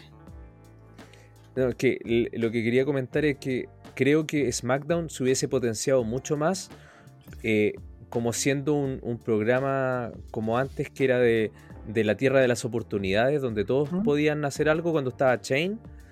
Eh, y yo lo que hubiese hecho era dar el mismo concepto en SmackDown y me hubiese mandado SmackDown a, a Morrison y a, y a Carrion Cross. Yo siento que ellos dos perfectamente pueden encajar en SmackDown y te darían Sí. algo distinto, porque Ca- Carrion Cross sí te lo puedo vender como main eventer, pues, bueno, Sí. ¿cachai? Porque lo harían crecer harto y John Morrison lo puedo meter de midcard a main eventer también. Como el underdog, weón. Y aparte, ese weón sí que tenéis tenéis dentro a, a Morrison, lo tenéis también como de la misma característica de un entertainer en el ring, pues, weón. Entonces, y aparte no es malo en el micrófono, tenía un weón que lo han ocupado tan mal tanto tiempo ese weón, que, claro, tal como decís tú, si fuese como este giro de nuevo a SmackDown a la Tierra de las Oportunidades, yo también perfectamente podría ver a Morrison saltando del midcard al main event. Eh, Ahora, la- y la- la Zayn, ventaja-. La ventaja que tenía, eh, eh, esto es un tema que había ya hablado antes, que, el, el- que tenía Kofi por sobre Cesaro, en este caso cuando se dio todo este tema del Coffee Mania y toda esta weá, es que claro, Kofi eh, vendía caleta, pues y sigue vendiendo, por el tema de merchandising. Entonces, claro, pero en eh, base a New Day. Claro, en base a New Day, porque New- eh, Kofi tenía este backup de, de, ah, de ser parte de New Day, de ser no sé cuántas veces campeón en pareja y de los cereales y todo el tema, entonces la gente, puta, lo compraba a caleta. Entonces como que todavía yo no veo a un Cesaro... eh, Estoy pensando en mentalidad Vince, porque si pienso en mentalidad Benjamín Puelma, puta, yo quiero creer un pucha Cesaro y, y el weón... Claro. ya- pero, pero claro, pensando en este weón que quiere ventas y quiere de alguna manera hacer como todo mucho más estratégico para ganar lucas, claro, pues Cesaro no, no, no, no sé cuánto venderá Cesaro, ¿cachai? Mm. Pero, pero tú también para, para hacer vender a alguien eh, tenéis que darle también una, una po. exposición en pantalla distinta, po, weón. ¿cachai? Tenéis que, oye, júntate con el equipo creativo, weón, veamos esto, veamos lo otro. Y yo quiero que, eh, probemos, probemos, ¿cachai? Eh, no solamente la oportunidad que tuvo contra Roman, sino que él perfectamente ya le ganó a Rollins, ¿cachai? Podría eh, ir, eh, no sé, ¿cachai? Ahora sigue en SmackDown, así que puede ir por el título intercontinental. Yo creo que en su momento lo va a ganar, que es un título que no ha ganado. y de ahí saltar al, al- al main eventer. Pero lo que yo haría con Cesaro es a- levantarlo, levantarlo, levantarlo. Mira, me gustaría, me gustaría, porque sé que ahí le podrían dar un trato más de, de, de importancia como main eventer, ¿cachai? Que se me lo merece, al estilo Christian Cage, que es como que no te trataron como midcard y te inventaron el main eventer porque era ahí el- el- la pareja de Edge. Pero aquí te estamos dando tu oportunidad por Christian Cage, no porque eres el- la ex pareja de Edge. Entonces siento que con Cesaro puede pasar algo así, pero también creo que así como tú construiste a Big E de una forma que a mí no me ha gustado, pero sí que está el New Day y todo el tema, eh, y le diste el Money in the Bank, tú perfectamente eh, ese salto de calidad que tuvo Drew McIntyre de perder contra Ziggler, de perder contra Roman Reigns en WrestleMania y que no tener la credibilidad de main eventer, haciendo ganar el Royal Rumble, el compadre saltó directamente al main event, pues y toda la Mm. gente lo empezó a, a respaldar. ¿Por qué no hacer eso con Cesaro? ¿Por qué ¿Sabéis no hacer eso con, con él, eh, dándole un papel importante, por ejemplo, en ahora en, en la serie Sobreviviente, y que el compadre en la lucha 5 contra 5 representa a SmackDown y quede solo, y que, que no sé, pues, weón, 4 contra 1 y el compadre elimine a 3 y aunque pierda, pues. Pero, Lo como- pero, le- pero lo dejaste over, pues. ¿Sabéis qué es lo que yo haría Esas- con No Cesaro? sé, weón. Sí, no, está, está, está está- estaría súper bueno, de hecho. Eh, yo lo que haría, pero en lo personal, viendo el roster de SmackDown, que ahí lo voy a nombrar también como para que cachemos todos los que están en SmackDown, eh, lo que haría es que como Sheamus también está en SmackDown, yo uniría un tiempo a The Bar de nuevo. Mm. Y después que uno de los dos se traicione, y de ahí que Cesaro sal dé como el salto. Pero siento que Cesaro como que necesita una rivalidad potente midcard Mm, podría ser esa una rivalidad buena. Y aparte que los dos tienen muy buena química en el ring, podrían dar las mansas Sí. luchas. Es algo que quizás ya se Son visto, interesantes. pero claro, tiene lógica y, y sería otro Sheamus y otro Cesaro, porque, eh, puta, eh, vienen con como de, de forma distinta, pues sobre todo con el último año. El último año para mí, el, el- eh, este año actual de Sheamus ha sido muy bueno. Y Cesaro, ¿para qué decir? Porque tuvo su main, o sea, no su main event, su. Bueno, pero tuvo una lucha importante en WrestleMania. de- Después fue main event contra Roman Reigns en, en, Backlash. Entonces, serían de estarían posicionados de otra forma en el cartel. Y bueno, podríais sacar una. Para partir ya, si los unís, tendríais una nueva pareja para la división en parejas, algo refrescante. Eh, y por último lo hacéis durar un par de meses y se traicionan después. No sé quién traiciona a quién. Ahí habría que ver quizás Sheamus para que Sheamus sea el heel y, y Cesaro vaya como Claro. contra la adversidad, digamos, y ahí que vaya dando como ese salto de calidad. Yo creo que para mí sería como mi forma de buquearlo, creo yo. Sí, sabes que me eh, llama harto la atención eso, eh, esa idea de, de- de ese booking, porque claro, tú ahora tienes aproximadamente un mes de acá a la serie sobreviviente. Puede ser que también se le dé una exposición y que hasta eh, y Cesaro estén juntos como equipo dentro de los 5 contra 5, que se puede dar también. Y que luego de eso pase algo en esa lucha y que empiecen a romper un poco el tema y que pre preparáis a Cesaro para que llegue al Royal Rumble. Ahí tienes dos meses de, de crecimiento luchístico y, y de personaje. A mí lo que me pasa un poco sí con SmackDown es que eh, hay, hay mucho luchador que no veo que tenga ningún potencial como, como de algo que ya se haya empezado a construir de a poco. Con lo que hemos hablado, por ejemplo, ahora que separaron a Mansur con, con Mustafa Ali. Mansur, Mustafa Ali, que ya lo enterraste, weón. Jinder Mahal, que le sacaste los compañeros, que le dejaste a Chunky, que no sé si va a seguir como guardaespaldas del compadre, que ese no aporta nada. mierda. Eh, Mace, le separaste con Tibar. ¿Qué va a hacer Mace solo? Si la gente no lo, no lo conoce, pues, weón. Dice, ¿quién, quién es este compadre, pues, weón? Rick Books, Rick Books. Que Rick Books sigue con Nakamura, pero. Pero igual sácala a Nakamura ahora- y, y, y quién es Rick Books, ¿cachai? Y ahora ni siquiera es King Nakamura, ahora volvió a ser eso, Nakamura. no- normalmente. Ni Nakamura no, Y- no lo ven. no sé, po. ¿No lo ven llegando ahí a Roman? Yo sí, Mm, pero para una lucha en particular y perder.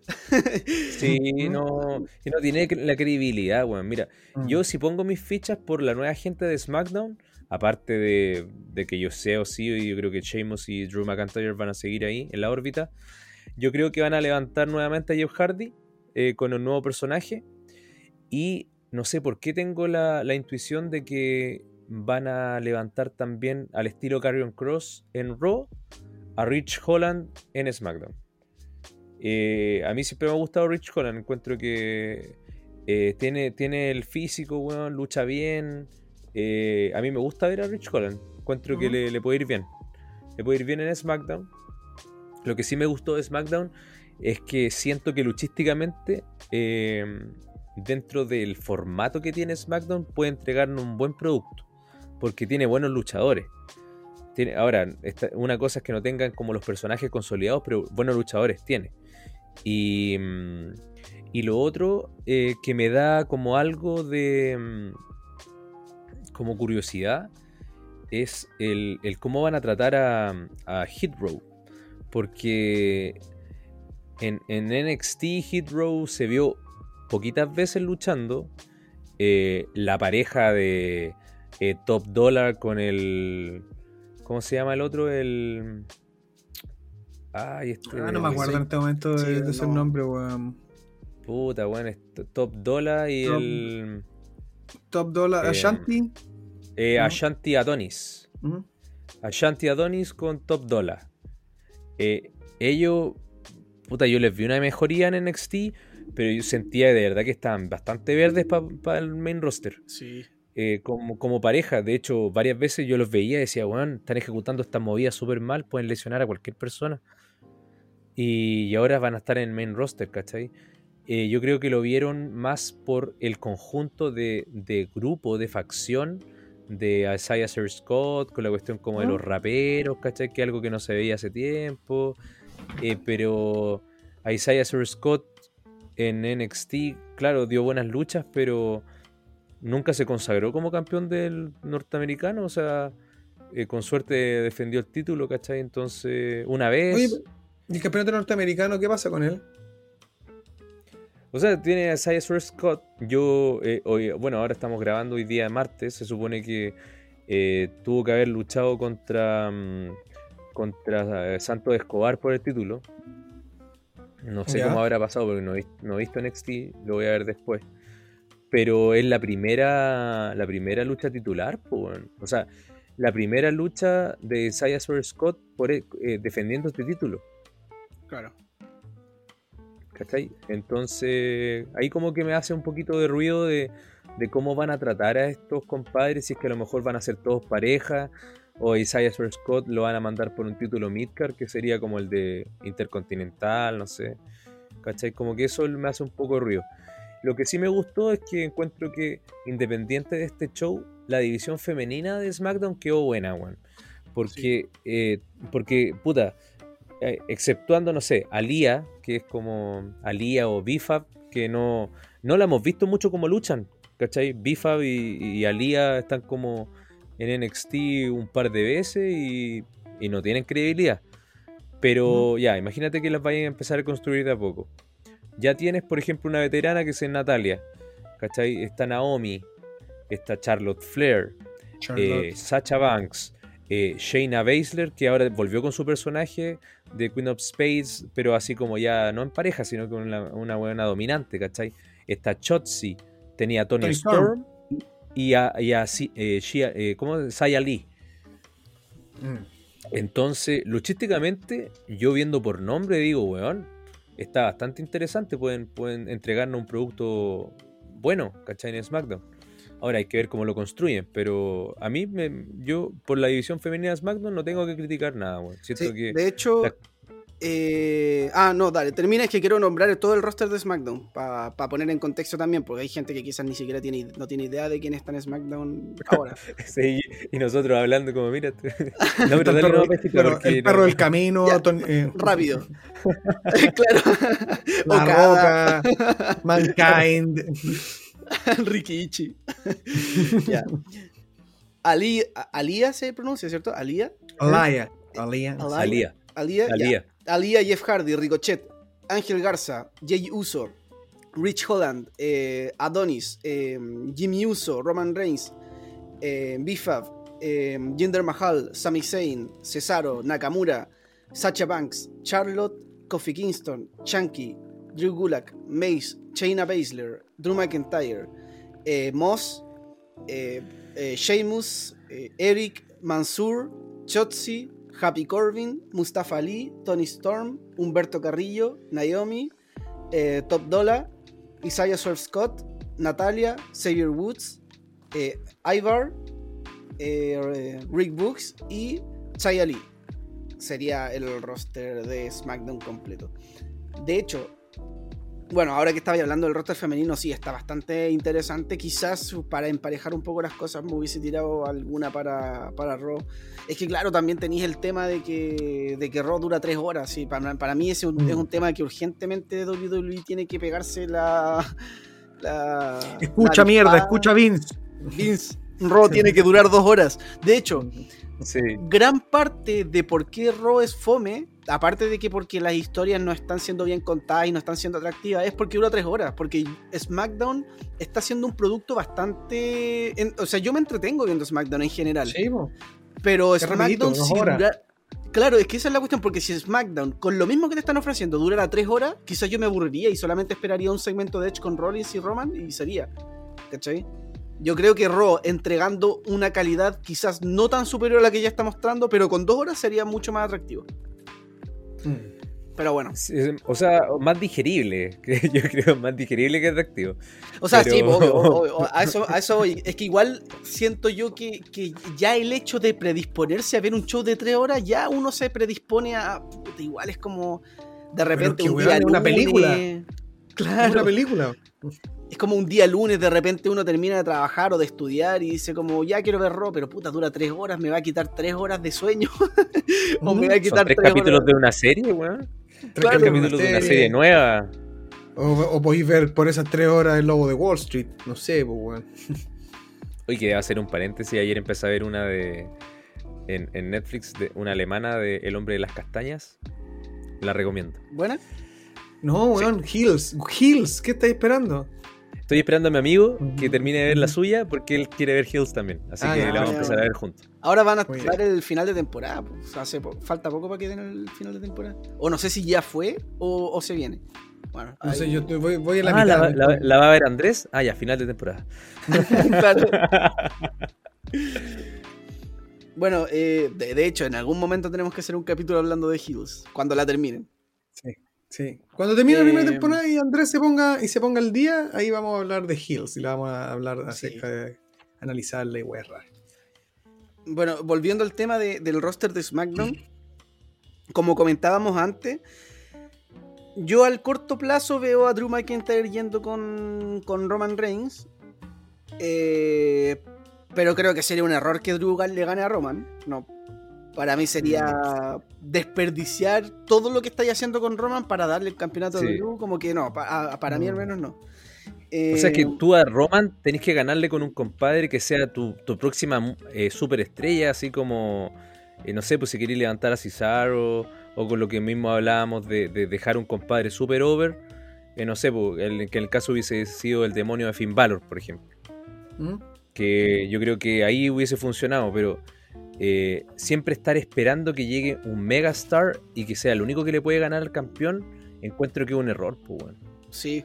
Bueno, a menos que. Quizás puede sonar una, una locura, pero que, Ro- que, que Lesnar le gane a Roman en, en Crown Jewel. Es que No sé creo. que no creo que sea una locura, ojo ahí. No, Yo lo yo igual lo veo con posibilidades. Sí. Pero. Ah, por- porque se está considerando Crown Jewel ahora que también como un estilo Exacto. WrestleMania. Exacto. Mm. Sí, igual tiene sentido, weón. Ahora, Tiene sentido. claro, si, si gana Roman, o sea, perdón, si gana Lesnar, habría que ver con qué se la juegan o con qué salen para. para. para derrotar a Lesnar. Ya, ya no sé si va a ser este Lesnar de antes, Suplex City, Invencible. eh, o a menos a que lo gane Lesnar y después de nuevo Roman se lo ga- gane a, a Lesnar. eh, no sé. Bu- a- a- Yo creo que por ahí puede ir, puede, puede ir si es que gana Brock Lesnar. es Como si que, gana Lesnar es que eh, lo recupere de nuevo. lo, re- lo recupera Roman, pero, pero onda con todas las familias, Bloodline. Le sacan la cresta, lo masacran. bo- Dejando masacrado a, a Lesnar, ganando, dejándolo tirado y lo sacan de pantalla de nuevo que vuelvan al Royal Rumble, qué sé yo, pues, bueno. Mm. Y que ahí, ahí podía armar algo distinto. claro. Claro, pues según por, por lo que, o sea, por el, ti- como por el contrato de Lesnar que tiene ciertas fechas de apariciones. Bueno, yo había cachado que, claro, Crown Jewel es como la última del año. Pero bueno, ahí también va a depender de las decisiones finales, porque creo que este tema de que le estén dando tanto importancia a Crown Jewel es algo que viene viéndose también hace unos meses nomás atrás, pero no es algo que ya esté hace mucho rato estipulado así. Claro. Sí, Igual con, esa- con esas informaciones, con esas informaciones, que a mí, eh, siendo sincero, no me gusta saber. Bueno, no te voy a decir ni leer. una mierda más nunca.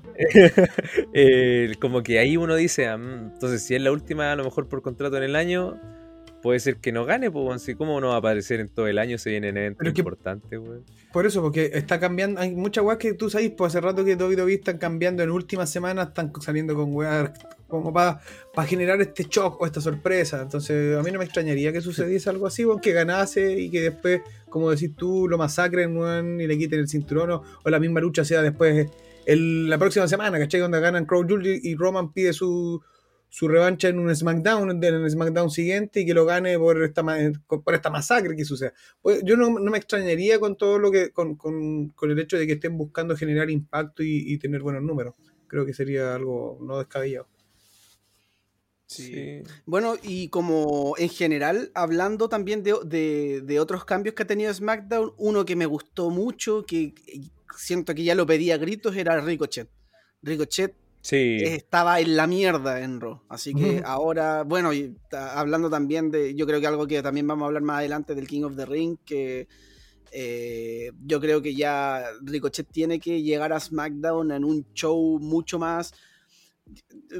Pongamos que si comparamos eh, con fútbol el- el- la lucha libre como SmackDown, que no sé, pues la Liga Española, tenéis los tres primeros cupos asegurados con Barcelona, Real Madrid, Atlético Madrid, y los otros equipos es como que jugaran otra liga. Eh, acá como que en SmackDown pasa un poco lo mismo, con que arriba ya está Roman y ponte unos dos, tres más, y abajo está la otra, la otra liga. Entonces como que siento que Ricochet podría dar cosas interesantes, pero en la liga midcard, no al, al nivel Roman Reigns, al nivel main event, por más que uno que, que quizás por, por fanatismo le gustaría.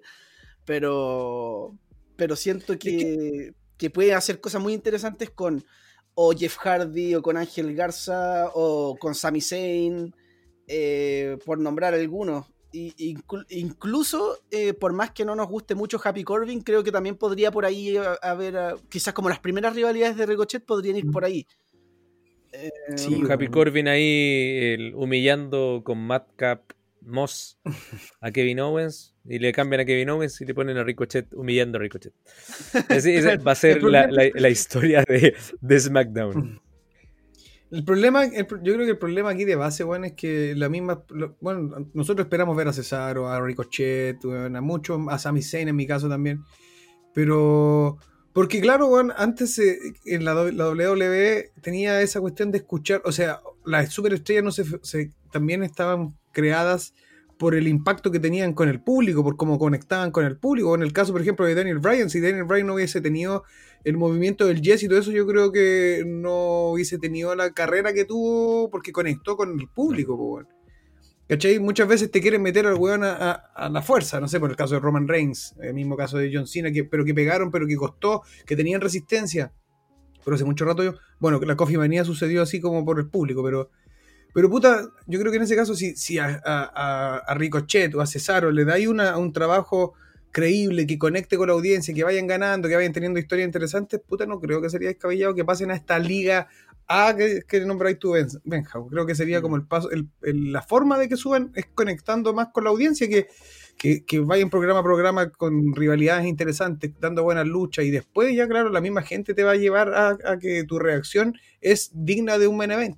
¿Cachai? Yo creo que por ahí tendría que ir la cosa, como en la construcción de las rivalidades yo de estos luchadores. Eso, y, y- y también con respecto a cómo estáis tratando estas opciones que tú tienes para levantar talento, weón. Por ejemplo, el King of the Ring, eh, todos sabíamos el King Ricochet. Eh, perfectamente lo pudo haber ganado Ricochet. Pero que eh, eh, la, la, la, la WWE yo creo que está, pero no sé, empecinada, weón, en dejar a los tres New Day campeones en algún momento del Mm. mundo, weón. Y, Tres títulos. y claro, con, claro, y con Xavi, weón, no sé, estábamos viendo, no nos extrañaría que gane Xavier Wood, pues, weón. Mm. ¿Cachai? Eh, ahora, yo sé De que hecho, Xavier Wood, paréntesis, sí, siento que como es como cuentan las historias de repente en WWE se está dando todo para que el weón vaya para allá porque partió él mismo pidiendo que lo metieran en el Rey del Ring como que es el Eso. único que ha hecho énfasis como al, a la importancia que tiene el Rey del Ring para él entonces creo que la historia se está construyendo para allá weón, por lo menos es lo que puedo ver y lo que bueno como dijiste tú, Andrés, no sería raro ver en algún momento bueno, al New Day con tres campeonatos mundiales, bueno, no sé cómo, pero, pero pasando. Bueno. Es que por lo mismo es como un, un, un paralelo a The Chill, weón. Cada uno fue campeón del mundo y es como si WWE lo- los considera como el- la pareja más importante en la historia de la WWE, cosa que yo no comparto. Eh, tú sacas a New Day de la historia de la WWE y aparte de buenas luchas y otra cosa de un segmento divertido, yo no sé si me marcó algo New Day. ¿Cachai? Aparte de, la, de las músicas y todo el tema así como de cantar, la intro y eso. Siento que hay otros que, que, que- que generaron un cambio generacional, ¿cachai? Y New Day no lo ha hecho, po. entonces el impacto que tiene no, para mí no es gigante. O quizás para la gente, somos- para las nuevas para generaciones, somos- quizás sí.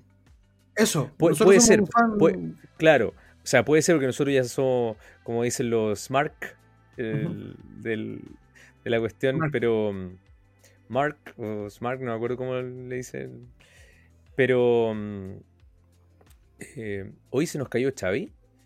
¿No? Yo lo, lo veo acá. ¿Y ¿Por qué Ah, me dice no, yo no lo connection? Me dice Lost Connection to Server. Puede ser que mi conexión entonces en algún momento caiga. Ah, mierda. Me sale Xavi offline.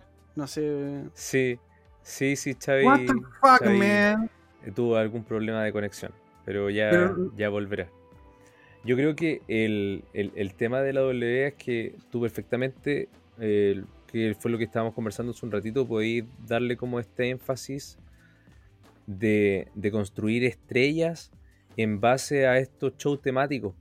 Y por ejemplo, siento que el King of the Ring está muy mal distribuido weón, en, eh, con respecto a, lo- al- al- a las luchas, weón. Dejar Espérate, a da- un con- segundo. Yo creo que deberíamos ¿Sí? cortar porque creo que no me da como la opción de que Xavi vuelva a poder a, a como conectarse. ¿Pero no me escuchan? Seguro. Sí, te escucho. Pero me sale que está ahí desconectado. ¿Estoy en el mundo o no, weón? Qué rara esta weá. Yo no lo escucho, weón. ¿No lo escucháis?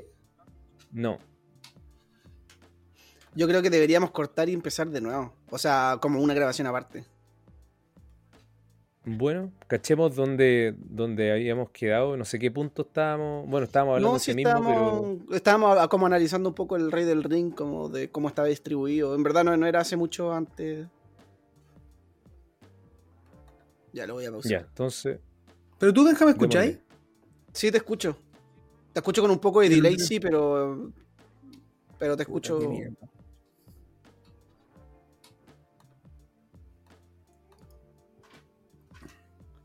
A ver, a ver. Probemos, probando, probando. Sí, ahí está avanzando igual. No, no sabemos qué pasó.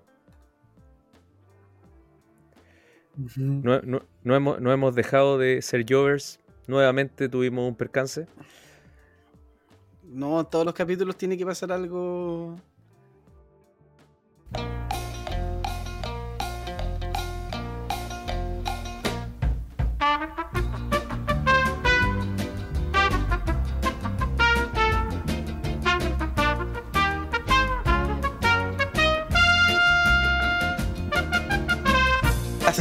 El sello. Estamos orgullosos de ser Jovers. Porque Sí, sé que la gente se representa con nosotros. Algún día, vamos, algún día vamos a tener materializado nuestro cinturón de Jover. Sí, Así es. A la venta. Estaría A la venta. Sí. Eh, De hecho, bueno, vamos a sacar capítulos para Patreon donde Benjamín va a transmitir solamente con el cinturón puesto. Nada más. sí. Después le vamos a ver el OnlyFans con el puro cinturón. Como la foto de, como la foto de, como la foto de Shawn Michaels. Shawn Michaels. Así, así mismo. Eso. Oye, lo que estábamos hablando entonces, antes de que se cortara todo esto, eh, era un poco lo del King of the Ring. eh, espera, primero, no sé si, si abordamos algo más del roster de SmackDown, ya hablamos un poco del The Raw, como para pasar a, hablar del Rey del Ring y lo que viene para Crown Jewel, que, que eso yo creo que es como un tema aparte. O sea, Yo que creo que tiene ya- cosas relacionadas, pero... Yo creo que ya estamos con, con SmackDown, porque es como que decimos, ya, ya ten- no, no creo que haya mucho más que hablar. Que no sé qué otro, qué otro compadre importante haya llegado, aparte de los que hemos nombrado. Es como que. Es que el roster es tan como acotado, weón. ¿Sabéis de quién no hablamos? Sí. Y no sé si ustedes tienen alguna opinión al respecto. Es de este compadre, el Gable Stevenson. Stevenson, no sé cómo se llama. De hecho, Mm. ¿sabes qué? Le iba, le iba a hacer esa consulta. No sé si, si vieron de que hasta le pusieron fecha de debut. ¿En serio? No, no caché. Que iba a debutar, si no me equivoco, el, el 22. Que- Si no me equivoco, era el 22 de abril del próximo año. Ah, Para No, tanto, o sea, le están creando un hype así. Sí, sí.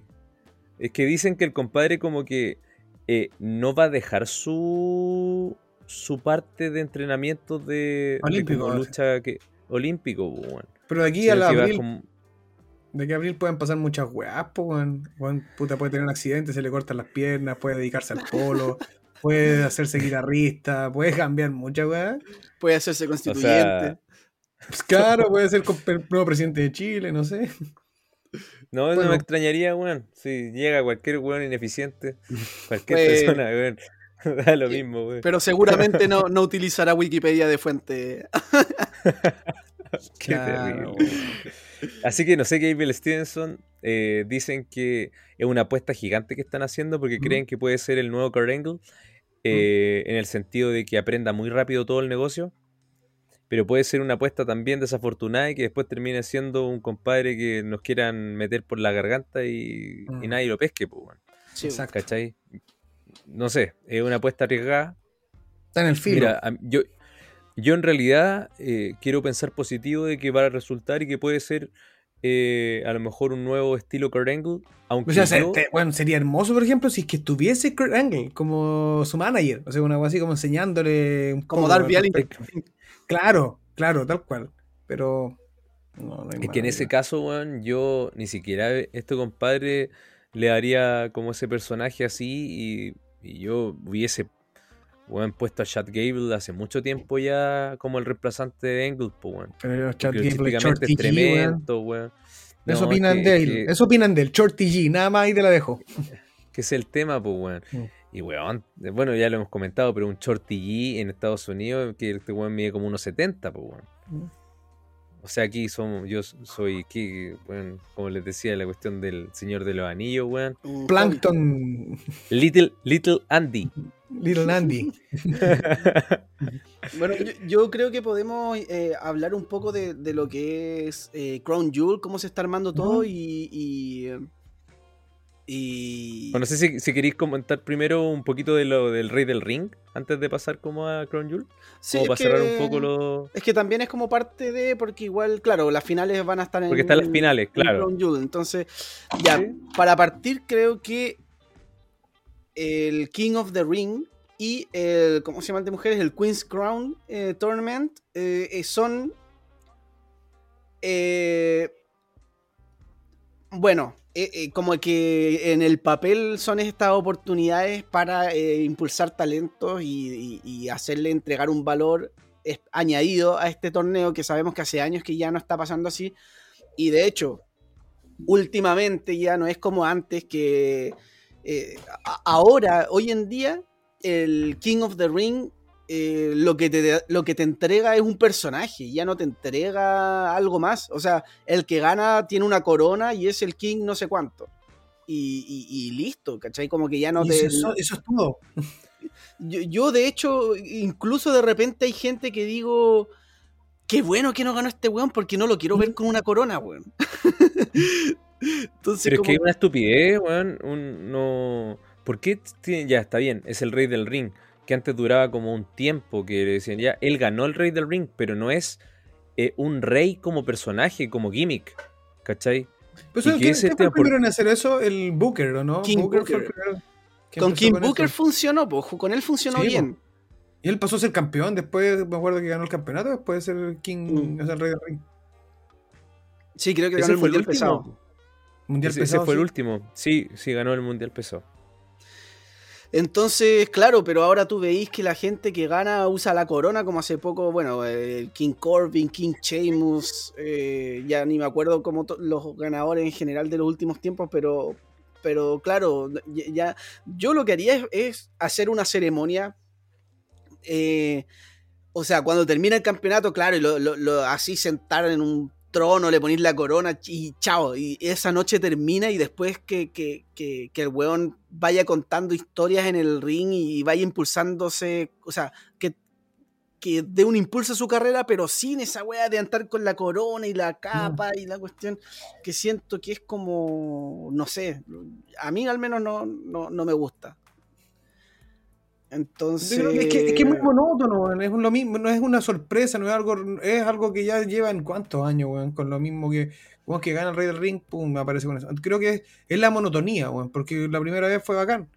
Pero ahora debería mantenerse eso como, puta, como un trofeo, como un reconocimiento que te da un estatus, weón, solo eso. Y que claro, eso te ayuda a saltar un poco más en cuanto a tu a tu estatus dentro de si estoy pasando de mid carter a main event, pero creo que ahí debería y que paren con esta wea de la corona, weón. Pero bueno, no sé, mm, eh, lo vamos a ver en Crown Jewels y más adelante.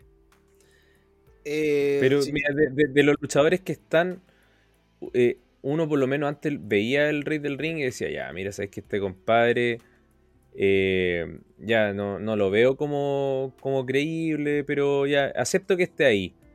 Pero aquí uno empieza a ver los brackets, weón, y dice, ya, ¿y cómo eligieron quién estaba acá en, en- ¿Mm? quién iba a estar en cada parte? No hay ¿Y un los no hay nada. ¿Y por qué están los dos de New Day eh, por, por la misma marca? Siendo que son un equipo, ¿cachai? Y no hay ningún otro equipo metido ahí. Y ellos no son individuales, pues, weón. Entonces hay mucha inconsistencia, weón. El Rey del Ring, weón, eh, se supone que, claro, en su momento, eh, cuando tenía un compadre que, que tiene como un futuro más como... que tenía un potencial main eventer, eh, aunque esté en pareja lo podéis levantar. Pero, pero ya Kofi está arriba, pues, weón. O sea, ¿qué va a ganar Kofi con esa cuestión si ya fue campeón, ya tuvo el Kofi Mania, todo el tema? Necesitáis alguien que no haya tenido eso. O sea, por ejemplo, entre Finn Balor y Cesaro yo le hubiese dado la victoria a Cesaro, weón. ¿Cachai? Finn Balor no necesita el rey del ring para ir por un título. Mm.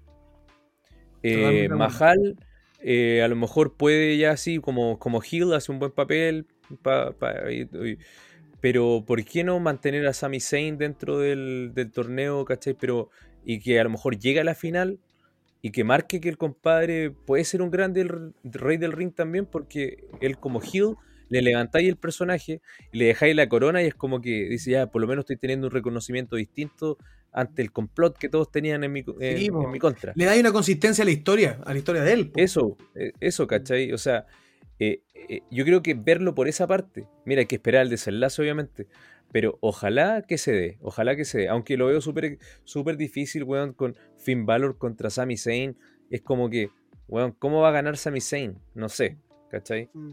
Es como lógica WWE, no lo sé, weón. Sí, a y a mí me ha pasado al menos que, eh, claro, hablando por ejemplo del, del Queen's Crown eh, Tournament, que es la primera vez que se hace, y siento que ya le dieron poca impronta, por decirlo de alguna manera. Sí, La- las pues, luchas duran tres minutos. ¿Cuánto han durado Sí, las luchas? como, ¿Tres? dos, como ¿Dos tres minutos, una, una basura. Dos Sí. minutos y la de Carmela duró do- dos igual, weón. Y Selena Vega derrotó a Tony Storm, que el que A sabe Tony de Storm. lucha. Weón. El que sabe de lucha sabe que esa wea es como un insulto. ¿sí? Y weón, le ganó con el, con, con el, el- el trademark de Alexa Bliss. Sí, no, que. Bueno, como que ese, ese tipo de cosas son los que hacen que uno le quite como el, el- la- relevancia a, a- a este torneo. Y, y- y da lata igual porque, por ejemplo, la cartelera de Crown Jewel uno la ve y no está para nada mala. Pero. Pero. A mí me llama la atención. A mí también, pero, pero puta que sería lindo con dos finales que tú esperáis, ¿cachai? Como que ahora como que eh, yo siento que ya entretenido tener las dos finales en el, en el pay-per-view, pero como que ya sé que los ganadores no, no me generan nada, no, no, no, no, no estoy Claro. como expectante por la cuestión. Es que claro, tiene porque- una credibilidad, ¿cachai? Sí, pues entonces ese es el tema y bueno, como sí, como decía y tú también, el tema de, de cómo random de manera random eligieron también quienes estaban participando acá, no Como que está como todo muy mal en ese sentido. No sé si lo hicieron de forma apurada porque querían darle importancia a Crown Jewel y, ve- y veían que se acercaba la fecha. Ya en las semanas hagamos el, torneo, no sé. Pero sí, yo creo que está. O sea, se podía haber hecho algo mucho más interesante y. y- ¿Y por qué no, en base a lo que conversamos, por ejemplo, el- cuando hicimos el análisis de, de Almost Extreme Rules, eh, haber bueno, reemplazado Extreme Rules sabiendo que iba a haber una lucha solamente de esa índole por el torneo del Rey del Ring? Como evento. Yo creo que hubiese... Como evento, pues, si el Rey del Ring también, bueno. También podría no- haber tenido el main event de Valor con, con, con Roman en una lucha Extreme Rules, también podría haber sido. O una Sí. lucha No Holds Bar, qué sé yo. Y la otra lucha, weón, clasificatoria. Weón, el evento, te, te aseguro que lo hubiese ido mejor. E incluso sabiendo que Crown Jewel, que Crown Jewel es un evento que se va a hacer eh, anualmente por no sé cuánto tiempo, porque ya tienen contrato con, todo, con estos weones que tienen más plata que la chucha, ¿por qué no Crown Jewel lo conviertes en el nuevo King of the Ring? Podría ser también, por el nombre del evento también hace El nombre, sentido. claro. Sí, pues bueno. Entonces, pod- y y que todo el, el torneo se desenvuelva ahí, creo que sería interesante. Pero, bueno. Bueno, igual yo creo que esto podría ser quizás como esta, una prueba. Como quizás para otros años hacer otras cosas. O, o que- o mantenerlo o, o ir cambiando de- de- dependiendo de si funciona o no.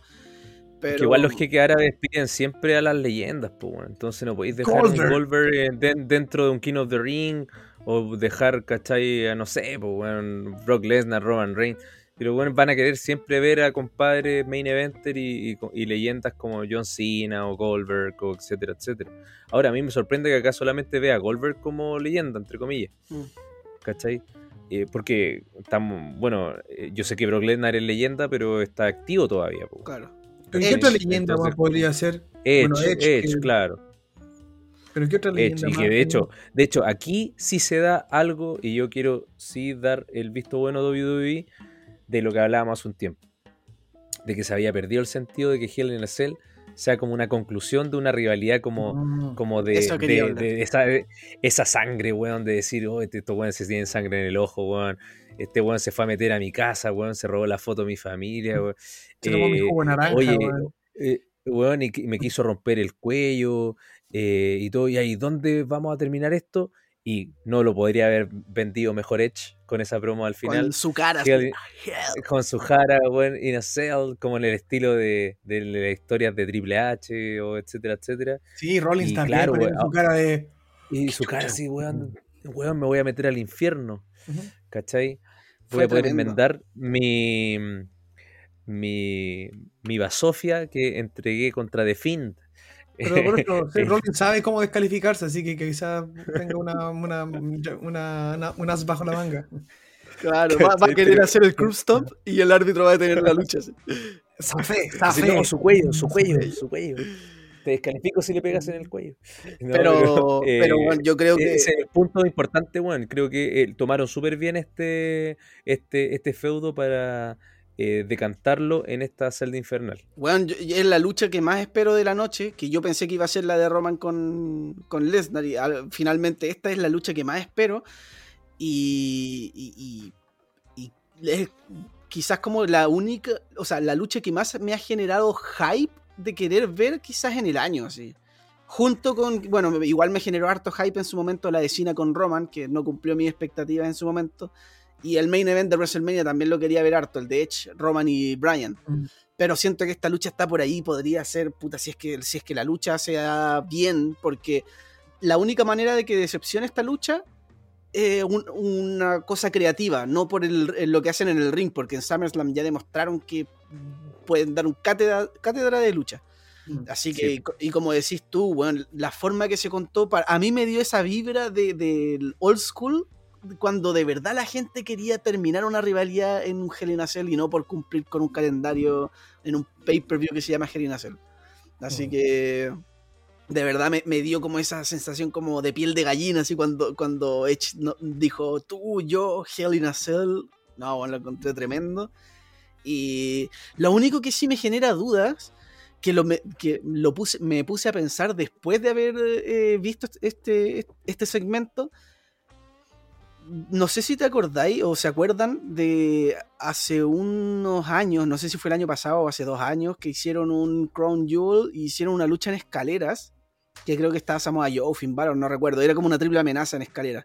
Y yo tenía harto hype por esa lucha en, en, en Crown Jewel. Y no sé por qué, no sé si habrá sido alguna algún veto de los árabes, no tengo idea, pero solamente hubo una escalera No. y no hubo spots como... No, no hubo eso, de, de escalera, no hubo spot de escalera. No, no, Sí, a ver, claro. no me gustan a mí las escaleras, no se tires, no te lances. como aguas. Entonces, eso como que me puso a pensar, ¿será que yo no conozco mucho de las políticas que tienen allá, más allá de que son buenos ultra conservadores? Pero ¿será que, que la Hell in a Cell esté más limitada? Yo no sé si esa fue la razón del por qué esa lucha de escalera estuvo más limitada. Pero puta, igual sería, la- sería penca que, que se limite este, este Hell in a Cell por una wea política árabe, weón. Yo no sé, yo no creo que sea como un tema de política árabe, sino que fue, es que antigua antes. O sea, yo creo que las carteleras eran importantes, pero la gran mayoría de las luchas eran una basura en Crown Jewel. No me acuerdo haber visto o que se haya hablado de una como, oh, bueno, esta lucha se dio en Crown Jewel y fue tremenda. Entonces se No. da quizás esa, esa, ese efecto de cuidar a los, a los luchadores. Ah, como lucha house show. por- Claro, como un show televisado. Wea. ¿Cachai? Yo creo que Oye, por ahí sí, va eh, para la. No sé si se acuerdan de ese, de cuando uno decía, oh, eh, llegó eh, Cain Velázquez contra eh, Brock Lesnar ¿Verdad? para po? luchar en Crown Jewel y todo el tema. Y yo decía, oye, weón, la lucha que igual me llama, tengo hype. Weón, duró dos minutos la lucha. Fue una basura. Weón, fue una porquería, po, weón. O quién se, ¿Cachai? quién se acuerda del, del Greatest Royal Rumble. Ay, yo ni me acuerdo de esa Yo, yo weá. me ¿quién la acuerdo ganó? del, de, del, de Titus O'Neill cuando, cuando se cayó. cuando se cae bajo el, el Ese ring. Greatest Royal Rumble, ¿quién lo ganó? ¿Braun Strowman o Braun no? Strowman. Sí. Pero ahí, ahí tenía el récord, si no me equivoco, en ese fue Daniel Bryan que, que tuvo como un récord de que estuvo más de una hora dentro del ring. Sí. De más. Y ahí creo que Jericho rompió el récord de como sumado como todo cuánto tiempo tenía los Royal Rumble. Porque al final lo consideraron como un Royal Rumble. el- Ganó el récord del mejor hombre del mundo, Chris Jericho. Así ese creo que ganó. No, ese, ese estoy- estamos postulando los tres Jovers. Ah, weón, entonces que ya, hay que ponerse serio, weón. Quiero Sí, ganar. que ponerse serio. ganar, weón. Pero yo creo Oye. que. ah, eh, no sé si tienen algo más que comentar sobre la cartelera de Crown Jewel. Yo creo que podríamos hacer. Podríamos aventurarnos con las predicciones ahora, ¿no? Ya tirémosla, si tampoco hay tanta historia de por medio más que en alguna otra, más que en alguna otra. Ya, voy a empezar con, con las luchas que creo que son de las más pencas a las más... Eh, ¿Puedo tener esta potestad en Gita en este capítulo? Dale, pero Xavi, eh, prepara la pizarra. Espérate, espérate, déjame borrar, weón, que tengo. y Déjame sacar una foto antes porque son. Tengo apuntes importantes. Oh. ¿Cómo ser el mejor hombre del mundo?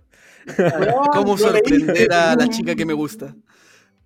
Me están, me están leyendo la pizarra, weón, no, no me dejen de evidencia. ¿Cómo alargar el pene? Dos centímetros. No, mentira. Como esos anuncios que te aparecen en internet. Sí. Está llena esa weá. He ganado 457.242 dólares en menos de 28 días. Esto es increíble. Sí, weón. Bajé más de 40 kilos en dos semanas. Mira cómo lo hice. Weón, yo todavía no que- digo, weón, cómo la gente va a ver esa calidad. Es, weón, es como ver una cuestión pirata, weón. Y uno dice, oh, le voy a creer a esto. Weón, qué, qué onda, weón. Ahí está. Es como creer en Herbalife. Es como creer en Herbalife. Como, descubre si tu ex te dejó de seguir en Instagram. Así como, Sí, o si visita tu perfil. A mí me dan risas algo así como: eh, ¿Cómo ser un millonario en siete pasos? El número 5 no lo podrás creer. No, Sí. mierda. Te da como el hype. Mira, Sí, hasta esos weón. hueones te generan más hype que Raw. Sí, weón. Sí, weón. Ya, aquí está, tenemos. Partamos con. Bueno, don Andrés, vaya usted. Don Andrés. Cuando dijeron ese paso, el paso 5 no lo podrás creer. Me acordé como Raw, así como existe un show de tres horas donde las tres horas son malas ¿Lo crees? Ven a verlo. Una vez. Ven a ver, Se- para ver el show más malo de la. Se meten a Raw. así. No lo podrás creer. Yo creo que esta es la, puta, la lucha que es por. Esta es la lucha por cumplir del show, por. eh, porque están en Arabia y tenían que Mm. crear algo con, con su. con su niño de. eh, originario de, de allá, que es Mansur contra Mustafa Ali. Creo que no voy a preguntar ni siquiera por quién van a ir. Mm, Pon los tres la misma, sí, ya sabemos. Oye, si Mansur ya le ganó a Cesaro, weón, allá. No, no, le- no pensemos que va a ganar Mustafa Ali, weón. Ya, estamos con esa pelea. Ya. Oye, Después, yo. No, ¿Sí? Es que yo creo que podríamos eh, hacer una.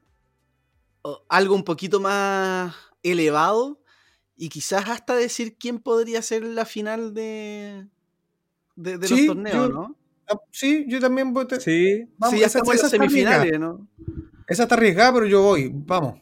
Dale, démosle. a- a- haga- hagamos eso. Bueno, no sé si era lo próximo que iba a decir Andrés. O di, di cuál era la otra lucha que. Eh, yo- es que yo creo que por. eh, no sé si será por orden o algo así. eh, yo iría como por los campeonatos en parejas de Raw. Sí, Ya. sí. eh, de RK Bro contra AJ Styles y Omos. ¿Ya quién No parte? sé quién.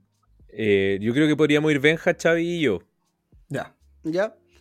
Eh, ya, yo creo que RK Bro va a retener, eh, pero creo que va a ser una lucha mejor que la que dieron en SummerSlam. Creo que va a tener algo más de tiempo. Ojalá. Ojalá. Creo que van a tener algo más de tiempo y sí me ha gustado cómo lo han estado construyendo últimamente.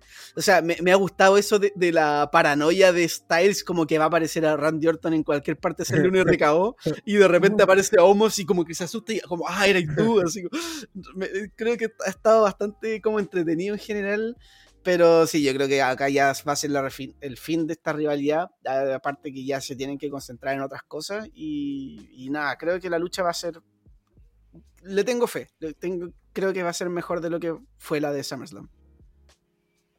Sí, creo muy similar a ti, Benja. También creo que va a ganar RK Bro, pero más que nada por lo mismo, por, porque este ya es el, el fin de este feudo y se vienen nuevas cosas también desde partiendo con el Raw posterior o SmackDown posterior de Crown Jewel. Entonces creo que se va a refrescar quizás ahí el tema de- del campeonato en pareja. Eh, puta, sería ideal que Styles tuviera una corrida solo ahora, pero, pero bueno, hay que esperar. Pero por ahora le doy la victoria a RK Bro para que continúe con el cinturón. Opino igual que usted. O sea, me gustaría ver que una lucha donde uno ya se sienta como más, más conectado, más compenetrado en la lucha, que le den un tiempo más, más largo que en SummerSlam para que no nos corten como tan abruptamente el- el- la construcción que estaban teniendo en el combate. Así que también me voy con Arcade Bro. Mm. Siento que eh, ya necesitan pasar como a otra página de, de retadores por, por- por los títulos. Ahora, dentro de las luchas que vienen, eh, yo creo que podríamos ir por, lo, por el torneo. Porque no creo que le den la relevancia que tienen eh, las otras luchas de, de campeonato. Que son Puta, como y- los campeonatos máximos. ¿Y el No Holds Barrett de Lashley con Goldberg diría después? Yo creo que a Goldberg lo van a guardar como una cuestión importante porque al- a, lo- Bueno, a los vale. jeques árabes le, le gusta Bobby Lashley con, con Goldberg. Bueno, vamos. Ahora, entonces. Si, si tú me preguntáis, ya, te cedo esa lucha, así que el- vamos con, con Goldberg con Lashley porque siento que al no ser una lucha titular es mucho más predecible que, lo que habíamos tenido en SummerSlam. Así que yo no sé si tengamos alguna discusión alguna. Yo lo único que espero sí es que sea mejor que esa Sofia que vimos en SummerSlam. Y que eh, cuenten alguna historia ba- bastante como más entretenida de, de- con el No Holds Barred de Ponte tú el hijo, que se meta en vivir, lo que habíamos hablado antes, ¿cachai? De que, de que tenga un factor distinto, pero que sea más creíble y no un golpe que lo venda en 10 segundos después de que me lo pegan, ¿cachai? Entonces, bueno, yo no espero mucho de la lucha. Eh, eh, estoy casi 99,9% seguro que va a ganar Goldberg. Esa es mi predicción. La mía también. No digo, no, es que yo no tengo ninguna opinión más al respecto, porque a mí ver a Goldberg en pantalla de verdad me pone mal genio, weón. como que no lo paso bien. Entonces, Sí, como que bueno. lo que menos quiero es hablar de esta lucha. Yo voy por, por- o sea, por lo que hemos hablado todo el rato, Goldberg es el que va a ganar. Eh, sí, o sea, Goldberg todo el rato. eh, yo la verdad no, no le veo mucha lógica a, a que esta lucha sea un no holds barred. Porque claro, por historia puede ser, pero la lucha va a durar como 5 minutos. ¿Para qué vaya a ser un no holds barred si va a durar tan poco? No vaya a alcanzar a sacar ni una silla para que, para que termine la cuestión. Entonces como que... No, no me imagino un gran no holds barred en el sentido de usar armas y de, de violencia y cosas así. Yo creo que a lo más van a usar el bastón de MVP y una silla, y si es que. Y se lo eh, metan por la raja a Goldberg, weón. Y yo creo que va a ser una. Yo creo que va a ser una paliza de, de Goldberg. En el sentido de. de- no, no una paliza en el sentido de, de- Me refiero como una paliza como de venganza, como para que tú digas, como ya, se Claro. cer- se, cerró la historia con eh, ¿Y qué está para Gold, eso? el papá y el hijo felices. Y Esa creo que lo- yo creo que por eso Claro, la estipulación. Es por la historia, claro. Yo creo que, no sé, pues, Goldberg va a estar dándole muchos sillazos a, a, a Lashley va- y Lashley va a estar así como ya, como con suerte levantándose y lanza Jack Hammer, lo que sea, y termina. Yo creo que algo así va a ser. Como por la historia que están contando. Ah, pero bueno, sí, pasemos luego de esa basura. Ya, pasemos a el Queen's Tournament. Eh, y aquí yo creo que podemos tener alguna discrepancia más, que- más en el masculino que en el femenino, porque el, el femenino está como más, tiene como más eh, indicios de qué es lo que puede pasar. ¿Mm? Eh, tenemos las semifinales de Selena Vega contra Carmela y de Shayna Baszler contra Doudrop. Eh, sinceramente, me voy a adelantar, sé que le toca a Benjita, Dale. pero eh, para mí es, es- es como. O sea, vamos a dar la final y después quién gana. O, o quién Sí. gana. La final y quién gana. Final y quién gana. Ya. Yo creo que la, la final sí o sí. Eh, Shayna Baszler eh, contra Carmela. Y, y la va a ganar Shayna Baszler.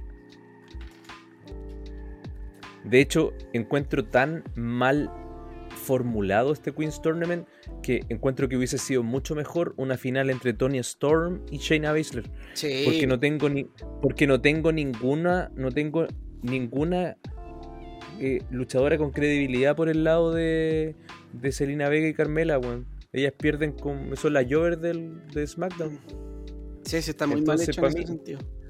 Para mí, eso. Es Carmela y, y, y Shayna Baszler y gana Shayna Baszler. Y ella. eh, ya es la Queen of Spades, pues, weón. Entonces le van a decir de nuevo la Queen. Queen's Tournament. Es, puta, es que es- súper eh, puta eh, predecible según yo el- esto de la parte de mujeres, weón, porque yo creo que también iba por- bueno, a China, a Bla- Baszler se ha visto como lo han construido como, bueno, y volviendo con este personaje, como bien imparable, bueno, y aparte está lesionándola a todas en los brazos, le está todas rompiendo el brazo en la escalera, entonces está como con una impronta de más o menos como la imparable.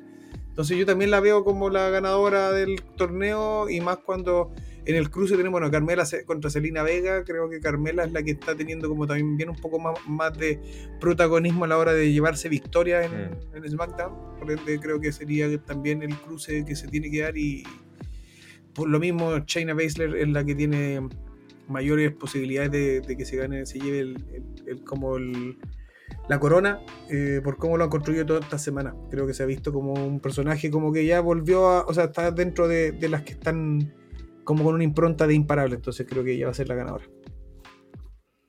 No sé cómo ponerlo acá en la pizarra, weón, porque... Bueno, voy a, voy a poner solamente... Pon las iniciales si es que no te cansa el. No, sí el me alcanza, pero es como, como lo ordenada. Ya, dime, ¿cuál, cuál sería la tuya, Benja? Eh, es que sí, siento que está muy mal eh, estructurado este eh, torneo, como decía Andrés, como que ni siquiera me da para pensar en un heel contra una face en, la final como para, para tener como más sentido, sino que como que, no sé, la final por lógica vendría siendo como heel contra heel. Eh, Sí, Shayna Baszler contra Carmela tendría que ser la final. Eh, no veo a Selena Vega derrotando a Carmela. Me imagino a Doudrop con el personaje de Queen, pero teniendo a Shayna Baszler al lado, no creo que no tiene mucho que hacer. Así que iba a ganar Shayna Baszler, no, no, no hay otra. Mm. Ya. Ahora, el- por el lado masculino, eh, en la semifinal tenemos a Sami Zayn contra Finn Balor y Jinder Mahal contra Xavier Woods. Eh, en base a los feudos que hemos visto, eh, yo creo que pasa Mahal y pasa Valor. Y mira, ahí estoy teniendo como la duda de, de- del tema si van a coronar a Mahal eh, en, en Arabia eh, o si van a dejar a Finn Balor por haber sido el Prince. ¿Cachai? Como que eh, ahí es donde, donde estoy dudando. Porque creo que Jinder Mahal podría hacer a lo mejor un buen papel como King Mahal. ¿Cachai? El- porque bueno, lo van a odiar. Mm. Pero a mí me gustaría que eh, a lo mejor fuese eh, Finn Balor por el tema del King Demon. Eh, y, y me iría por Finn Balor. Ya. Mi cruce es diferente. Mi cruce es eh, Valor. Puta, me encanta.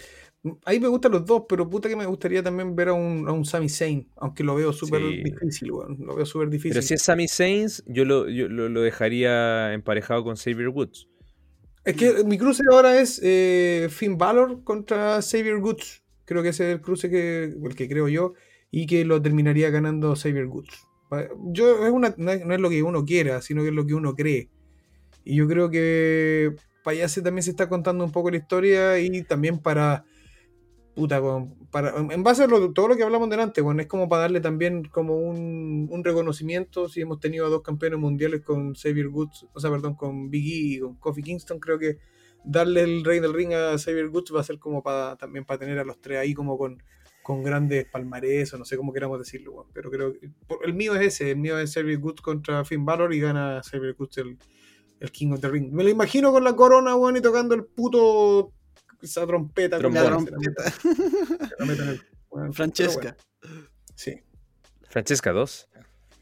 Sí, pues, dos, ¿verdad? Eh, ya, yo creo que esta, la, sí, esta es como más impredecible. Creo que yo podría ver a cualquiera de los cuatro ganando. Em, sí, compro mucho la idea de Xavier Woods ganando por, un- por lo mismo que WWE tiene como esta obsesión con New Day y puta, ya como que Kofi ganó el campeonato, Big E ganó el campeonato, entonces como para darle algo de Xavier Woods y para que estén los tres ahí eh, haciendo de payaso, celebrando, me lo imagino. Em, y yo igual creo que, bueno, el King of the Ring como históricamente siempre ha sido más como para los heels que para los face. Y mm, así que yo creo que me voy a ir por otra tónica. La final yo creo que va a ser Finn Balor contra Jinder Mahal y creo que va a ganar Jinder Mahal y Jinder Mahal va a ser el, el King of the Ring. Igual la pensé, no, no, no, no, no la tuve fácil. Creo, no, no estoy seguro porque tampoco conozco tanto de historia como de, de- de Arabia Saudita, pero creo que India y Arabia Saudita tienen como un como historia detrás. No sé si sería como medio polémico, pero Vince de repente igual es medio troll en ese sentido. Pero bueno, tampoco conozco tanto los detalles de la historia, quizás en verdad no hay nada al día de hoy. Eh, pero no sé, yo veo a Jinder Mahal ganando y creo que de alguna manera igual eh, Jinder Mahal creo que desde que regresó que él quería volver a WWE como en grande y lo, lo hicieron como ver fuerte y su primera rivalidad contra Drew lo, lo hicieron cagar porque no solo perdió contra Drew sino que perdió en un squash entonces quizás ganar un King of the Ring también le da como otro aire. Así como, y sobre todo estando Mm. en SmackDown. Así en SmackDown como que eh, tenías un, un show un poco más para tener estos segmentos de entretención donde podría salir este weón con una alfombra roja así hablando y teniendo su, sus promos. Ok. Anotado. Ya. Entonces, vamos a ver acá. Luego de esa lucha, vendría Biggie contra Drew McIntyre. Oh, lo ordené como la pija, weón. Eh, que bueno, yo no, no, no creo que discrepemos mucho acá. Creo que la lucha va a ser entretenida, pero que la va a ganar sí o sí Biggie.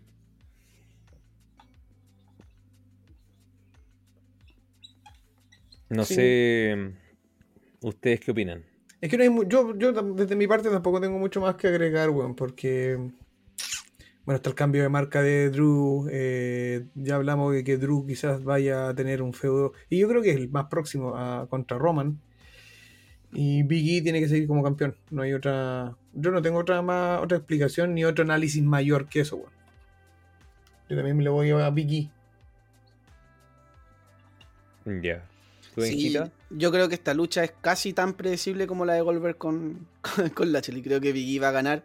La, la única forma, o sea, lo único que me cuestiono es cómo plancharía Biggie a, a Drew. No me lo imagino haciéndole el big ending y, y, y un 2-3, como, no sé, como que a Drew todavía lo tengo en un pedestal muy grande. Por, a pesar de que no tenga el título, eh, tuvo mucho tiempo con el título y se vio muy fuerte.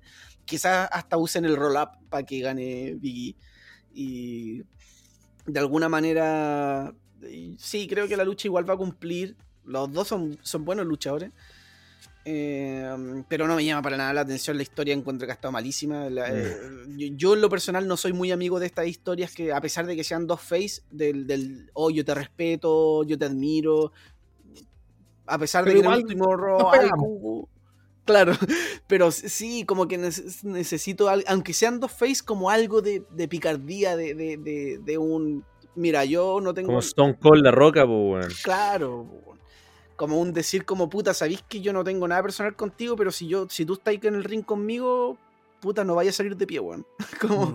algo así, Que los egos, pues, weón, los egos, ¿cachai? Como tenía La Roca con Stone Cold, que era como las dos caras potentes, los dos face, y es como, eh, oye, tú sabes que si te metes con el The Great One en el ring, eh, va a perder, y el otro, tú sabes que si te metes con el frío como la piedra, y...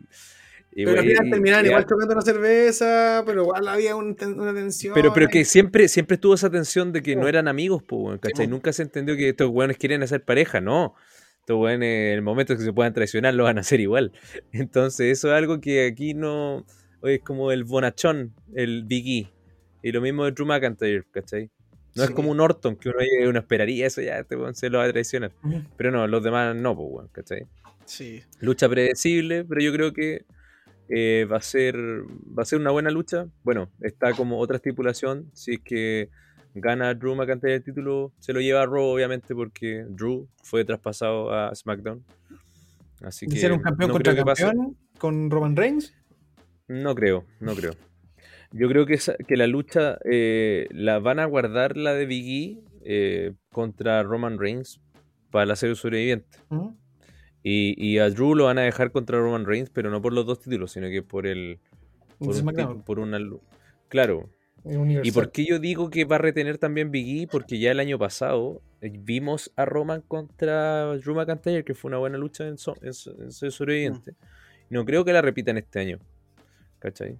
Entonces, por eso también me voy por Big E. Em, bueno, después, según mi importancia, vendría Becky Lynch contra Bianca Belair y contra Sacha Banks por el título femenino de SmackDown. eh, donde claramente si Becky Lynch y Bianca Belair ganan el título, el título de SmackDown se mantendría en Raw. Y eh, si Cha- Sacha Banks lo gana, eh, se va a SmackDown el título. Y así como se están dando las cosas, creo que Sacha Banks debiese ganar el título de SmackDown eh, y establecerse en, en SmackDown como de nuevo, nuevamente como la campeona, considerando que hay harta cara nueva en SmackDown que no tiene la credibilidad de main eventer como Charlotte Flair que está en SmackDown.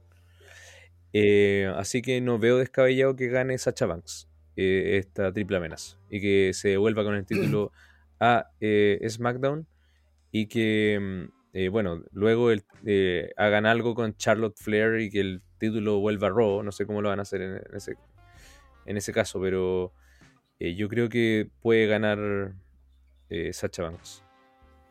Yo le doy lo. solamente porque creo que es la forma más. Puta, de no dejar mal. Puta, Becky, que ya no va a quedar mal, no creo que nunca ya en el estatus en el que está, o va a ser muy difícil que le que como bajarle credibilidad. Pero creo que la que más necesita, como. Y aparte cae de cajón, que ahora cambió de, de marca, es que se lleve el campeonato Bianca Belair.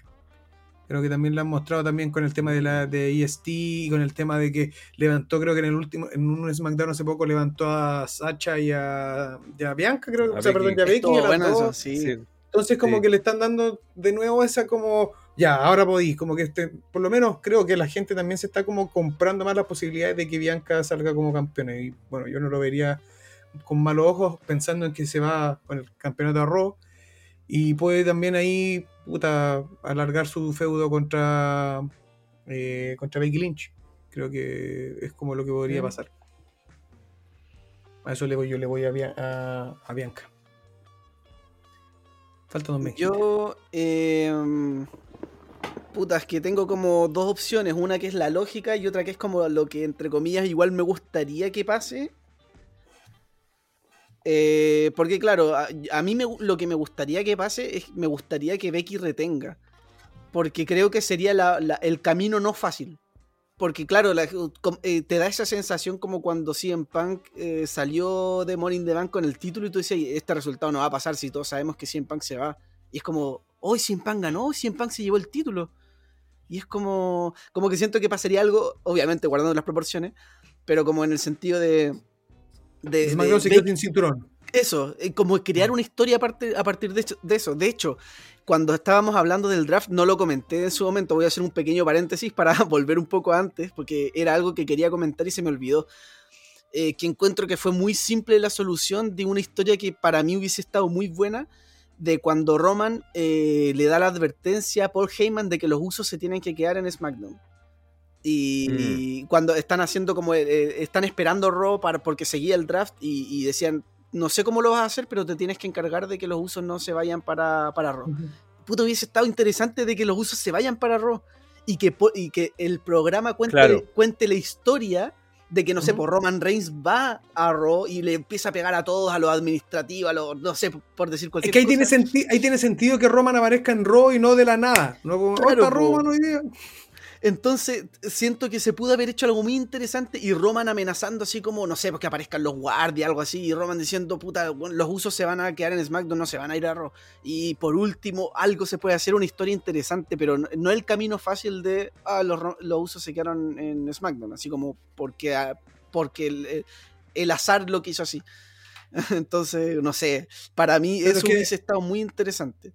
Hace mucho rato que nos vienen mostrando que el azar, bueno, hace de la suya, bueno, Finn Balor se le rompieron las cuerdas y nunca más se supo al respecto. Solamente que aunque se rompieron las cuerdas. Entonces, el azar hace de la suya. y en- Desperfecto técnico, dijeron que fue Claro. un desperfecto técnico. Sí. Parece, pero bueno, parece que. Undertaker anduvo ahí. O quizás Sheamus eh, bailando en la, en, en- en la como Jeff se acuerda hizo. Oye, pero falta el voto de Benja en esta lucha. No, sí, es que quería hacer ese paréntesis con los usos ¿Mm? porque eh, era como para comparar un poco de que, que quizás eh, para hacer una buena historia era mejor hacerse, darse la vuelta larga, pero para hacerlo más interesante, más que el camino fácil de, de que ¿Mm? gane el, el- el de la marca. ¿no? Pero creo que conociendo a WWE van a irse por el camino fácil y va a ganar Sacha, que es la de SmackDown. Ya, perfecto. Es una lucha que vamos a estar atentos, ¿ah? porque soy el único que discrepa. Sí. entonces, Algo puede suceder. Y Van a, van a luchar Mm. así. Vamos a ver si las recon- las reconocemos a cada una porque van a estar entera tapadas. sí, sí. De hecho, de- van a estar con. Yo creo con Burka y todo el tema. Van a luchar con Eh, máscara. Hoy qué detestable. Detesto que hagan show allá por lo mismo, weón. Encuentro que son tan No, retrasados en, en todo ese tipo de cosas. Es que pensar solamente en dinero versus el bienestar como de tu equipo de, de trabajo, encuentro que ya es. Bueno, es un tema que, largo, pasa en muchos lados. Pero bueno. Ahora viene la celda infernal entre Seth Rollins y Edge. Yo creo que esta lucha está, está difícil. Está difícil esta lucha, weón. Está difícil para mí. Para mí también. porque eh, considero que mm, es una lucha importante. Siento que, que Rollins pierda eh, no, no, no le darían menos credibilidad a Rollins. Pero siento que Edge ya ha perdido mucho. Mm. y que necesita ganar como un feudo por lo menos. po, weón. Así que eh, yo le daría la victoria a Edge. eh, pensando que va adelante eh, Rollins en base a su derrota a lo mejor puede también transformar un poco el personaje en Robo. Y volver a ser el Monday Night Rollins. Messiah. El Messiah, claro. Entonces tú le vas, Sí. a, le vas a, Edge. A a Edge. Edge. Sí.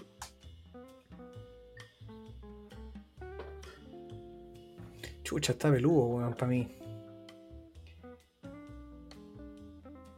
Pero ¿sabes que Yo le voy a dar esta. Se la voy a dar a Rollins. Por Ah, darle Está una. interesante el evento en cuanto a predicciones. Tenemos algunas discrepancias. Para Sí. darle una y que creo que. mm, No sé, weón. Creo que si se la doy y que sea de una forma creíble, que Edge tampoco pierda como que hoy Edge volvió a puro wear, ha perdido todas las peleas, ¿no? Creo que algo, algo puede suceder, algo ahí. Se forma una nueva alianza de Rollins con alguien, no sé. Pueden pasar muchas cosas, pero creo que se la voy a dar a él porque. Puta, igual. Es como en este último. En, en este último. En esta última pasada, en esta última semana. Rollins igual ha jugado ese papelillo de. De, de, ¿cómo se llama? De, meterse como en la cabeza de Edge al entrar en la casa. Entonces creo que puede ahí generar un algo que, no sé, me, me genera- me- me queda ese, ojalá que sea así, esa sorpresa de que en, Hell in Cell termine ganando Rollins y que eso dé por finalizado el feudo, quizás deje a Edge un par de semanitas fuera para que vuelva después más fresco, no sé, se meta alguien al- a, la lucha y que interfiere que en base a esa interferencia se genere una nueva rivalidad con Edge, no sé, pero yo se lo voy a dar a Rollins. Bien. Eh, acá igual está difícil porque siento yo que, que como que le, como que le encuentro a, razón a los dos en el sentido de que eh, Edge podría salir muy beneficiado de esta victoria para que gane el feudo y para que para dar como el cierre de ciclo a esta historia. Eh, por otro lado, Xavi igual tiene el punto de eh, que Edge, como no está a tiempo completo, quizás si pierde es como la razón para que se quede fuera un tiempo y vuelva más adelante. Eh, aunque no sé si lo usarán para la serie de los sobrevivientes. Ahí la verdad igual, no sé, como que no me he puesto a pensar muy bien en eso. Eh, igual quiero hacer otro paréntesis eh, en esta rivalidad que encuentro que ha estado muy buena y yo creo que ha sido quizás la rivalidad del año porque de verdad que es una rivalidad que nosotros la criticamos en el principio, cuan- antes de que luchen en SummerSlam, porque era verdad que la, la rivalidad estaba floja, como que faltaba algo, Mm. faltaba picardía, faltaba que, que Edge hiciera lo suyo, que faltaba como respuestas. Y a medida que fue pasando el tiempo, la historia se puso cada vez más interesante. Después, bueno, empezó el, el tema de The Brood de, de Edge, que empezó como este hecho un poco más oscuro, diciendo que Seth Rollins, por culpa de Rollins, estaban sacando el lado más oscuro de Edge y decía como ten cuidado porque es, es difícil que vuelva. Eh, cuando, cuando ya doy el paso como a la oscuridad es difícil que vuelva. ¿Mm? O, y una, una cuestión que a mí me encantó también, que fue cuando lucharon en el Madison Square Garden, un luchón en SmackDown, y gana Rollins, y me encantó cómo actuó Rollins, de que él, él- mismo vendió, que se sorprendió de cómo dejó a Edge con el cuello roto con el, eh, con el curb y, el, y, y- y- Rollins se, se quedaba con una cara como de, weón, me excedí. Como que uno nunca ve al heel así, po. uno siempre ve al heel como no arrepentido de lo que hace, sino que diciendo como, weón, así como, eso pasa por meterte conmigo. Y Rollins se Quizás- queda con una cara como de chucha, la cagué. Así como, de Quizás- verdad me pasé. A Orton lo vimos cuando me pateó a, a Vince, quizás así, que estaba como. Ah, sí, sí, no verdad, me lo voy a verdad. creer. Pero, y Rollins, puta, que, que no puedo dejar de, de alabar a Rollins, weón, que es un crack. Beso para Rollins, weón. Y, y claro, la historia de ahí se ha vuelto súper interesante. El tema del cuello, bueno, después el tema de que Rollins fue a la casa de Edge y todo, el- todo este tema, lo, lo ha hecho muy interesante. Y para qué decir que yo decía, yo, dec- yo en un momento decía, puta, como que ya ya la rivalidad está bien, pero siento que como que ya debería terminar como para ver qué es lo que sigue para los dos. Mm. Pero cuando anuncian que va a ser Hell in a Cell, dije, oh, ya, se viene, se viene bueno. Se viene Así bueno. que, bueno, ese era como mi paréntesis para alabar esta rivalidad de WWE, para que la gente no piense que somos anti-WWE. Para nada. Eh, así que eh, me voy a ir con Edge ganando, eh, porque creo que sí es como el cierre de ciclo de esta historia, donde Don Rollins, como dijo Andrés, Rollins no pierde nada perdiendo. Creo que Edge tampoco tanto, porque Edge ya tiene su carrera lista, como que en verdad no necesita de victorias, pero sí es verdad que... eh, es como un. le da como otra impronta a. no, no, no solo a Edge como. eh, como de, eh, a Edge como tal, sino que también a, a Raw, que, que tiene el pick de, de Edge, que puede ser también una carta súper importante para ratings también, que es lo que buscan mucho en, en, en Raw. Yo creo eso. que esa fue la principal razón de por qué Edge se fue a Raw. Y. creo que, que, va a ganar Edge y va a ganar de una forma bastante cruda en el sentido, no sé, con un concierto, quizás repitiéndole varias veces, qué sé yo, pero así como de una forma que termine con lógica la rivalidad eh, de una forma un poco más sádica. Y, y ahí no sé cómo lo harán si es que Rollins estará algún tiempo, un tiempo fuera o si ya vuelve con otro personaje o... Bueno, ahí habría que ver. Yo, pero sí me voy con Edge en esta pasada. Perfecto. Bueno, y ahora nos quedaría el main event. The main event de mm, evening, o como se diga. No sé. Roman Reigns contra... ¿A qué hora Aquí The main event of the morning en, en Chile, así. En Chile es eh, a las 1 de la tarde, dijiste tú, ¿no? A la una de la tarde en Chile, sí. Ya, perfecto. Sí. Eh, bueno, Roman Reigns contra Brock Lesnar. Eh, mira, yo creo que por cómo se ha contado todo, de verdad creo que va a retener Roman Reigns. Eh, pero tengo mis dudas eh, por si es que Polito traiciona a Roman Reigns con Brock Lesnar y, y Brock Lesnar se lleva la victoria, porque también siento que puede pasar. Estaría bueno. Eh, y, que- y- y sería muy bueno para la historia y sería mucho más interesante que solamente gane Roman. ¿Cachai? Eh, pero en base al dato que tiró eh, Xavi de que eh, Lesnar iba a estar solamente está como su última fecha del año, como que me hizo bastante durar esa historia y dije, "Mm, yo creo que entonces Lesnar, eh, esto que estábamos hablando de sacarlo de circulación de todo Bloodline golpeándolo, puede también pasar en el show. Y, y- y ahí lo masacran y que después esté un tiempo fuera.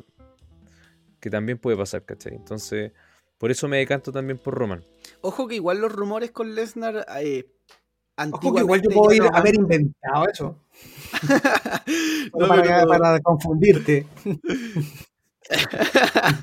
Pero ojo que, que con Lesnar ya ha pasado antes que han dicho ya Lesnar va a perder porque ya se sabe que se va y ¡paf! gana Lesnar. Como pasó en WrestleMania 34 cuando le ganó a Roman Reigns. Sí. pues, Todos decían, no, Fue Roman maravilloso. fue la raja. Estábamos todos pifiando, estábamos todos pifiando, weón, porque, weón, Roman Reigns ya había, recibido había, había recibido como 6 F5, weón, y, y weón seguía sangr- sangrando, weón, y, y, y todos decían, no, ¿cómo va a resistir tanto? Y después cuando ganó, fue una sorpresa, weón, como, ¡oh! Así que no fue como, así como, yeah, de, de un momento, sino que fue como un shock primero y después celebrando. Sí, sería bueno que pase. Ojalá pierdan esta predicción si es que pasa algo similar. Hoy yo tengo mis dudas. Yo estoy pa'l hoyo. Pero ¿sabes qué? Bueno, no, no, no, no, no, ah, no, bueno, no sé, bueno. No, mejor voy a pensar. No voy a pensar, no voy a pensar, pero. Ay, sí voy a pensar. Porque ¿sabes lo que pasa? Es que, mira, mi duda, mi duda, mi duda es la siguiente, bueno, es que yo, yo creo que por dar un impacto, Brock Lesnar va a ganar. Es lo que creo. Pero igual, claro, después te- me empiezan a generar dudas porque. eh, puta. Ese es el error de, leer, noticias de repente, de los números que está teniendo, por ejemplo, las ventas de, merchandising de, de Bloodline y de Roman. Entonces eso me genera como un cortocircuito en pensar de que pueda ganar el campeonato Rock. Pero sí lo podría, ¿de qué forma? Como argumentar con el hecho de que ya gane el campeonato Brock y que en el SmackDown siguiente, o que no, no en el siguiente, sino que en el siguiente qui- quizás se estipule la revancha en la vida y que en base a lo, a lo que puede hacer eh, eh, Paul Heyman consiga el, la revancha para el próximo SmackDown. Y que ahí termine esta masacre y que saquen de circulación a Lesnar por un tiempo. Y creo que voy a hacer eso, pues, que para qué ya pico, voy a ponerla así tal cual, va a ganar Brock, listo, esto es lo que digo, no voy a decir nada más porque si la cago me voy a arrepentir y lo voy a cambiar, así que no. Eh, ya. Esta lucha la tengo igual difícil, está, tiene como sus cuotas de impre- impredictibilidad. Eh, la eh, no sabía, no sé si está bien dicho. Impredictibilidad. Impre- Bueno, No, porque está en inglés, pues, unpredictable. Imp- Pero, eh, eh, unpredictable. impre- imp- i- unpredictable, pero este sería como impredecibilidad, creo yo. Impredecibilidad. Sí, digamos que es buen unpredictable. Unpredictable. Eh, difícil de predecir. Listo. ¿Mm? Eh, creo que la rivalidad. eh, Ah, no, está bien, Benjita.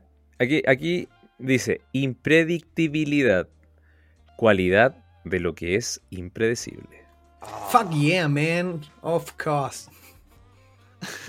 Ya, yo creo que mira, la rivalidad, la verdad, como que siento que se me ha quedado corta para lo que yo me esperaba, porque era algo que yo me esperaba, un Lesnar Face contra un Roman Hill, eh, con Paul Heyman de por medio. Eh, tengo la esperanza de que pase un poco lo que pasó con Edge y Rollins, que la rivalidad hasta la primera lucha no me llamaba la atención y después la rivalidad siguió y ahí empezaron como a añadirle más cosas y creo que quizás podría pasar algo así acá.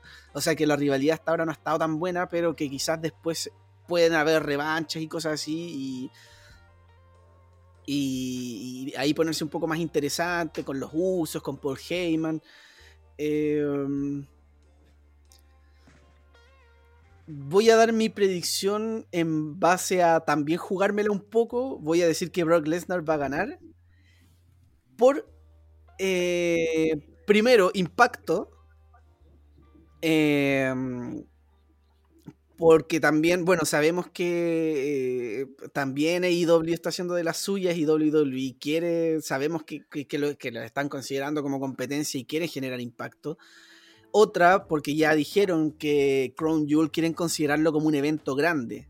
Y no hay nada, no hay mejor manera en ese sentido de que hacer un cambio titular tan grande, sobre todo con Brock, eh, con, con, alguien como, como Roman Reigns, perdón.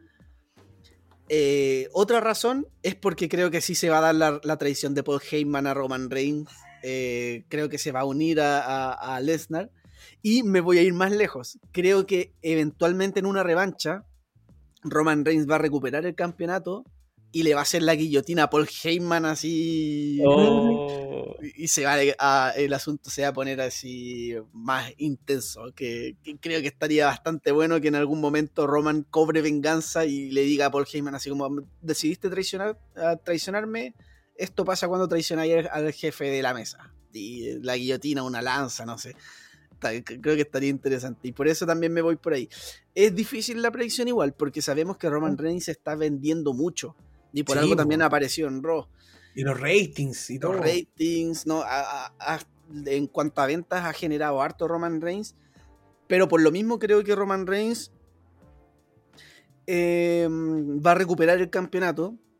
Y creo que si no lo buqueo en mi cabeza de esa forma, no se me ocurre qué, qué, otra cosa hacer, porque como lo conversamos en el draft, SmackDown no quedó tan.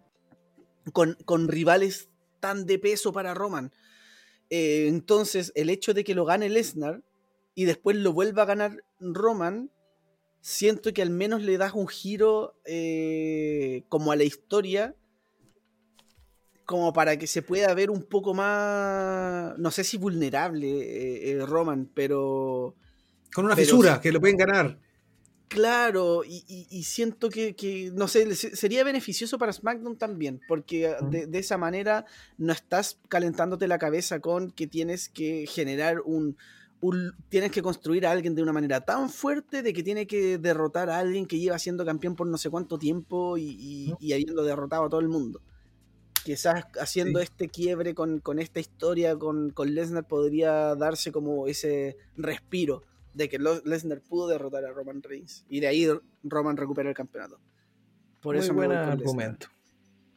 muy buen argumento. Sí, bueno. Pero me, me gustó estas predicciones porque eh, nos damos cuenta de que está tan incierto lo que puede pasar eh, que tenemos eh, di- eh, distintas opiniones de quién va a ganar.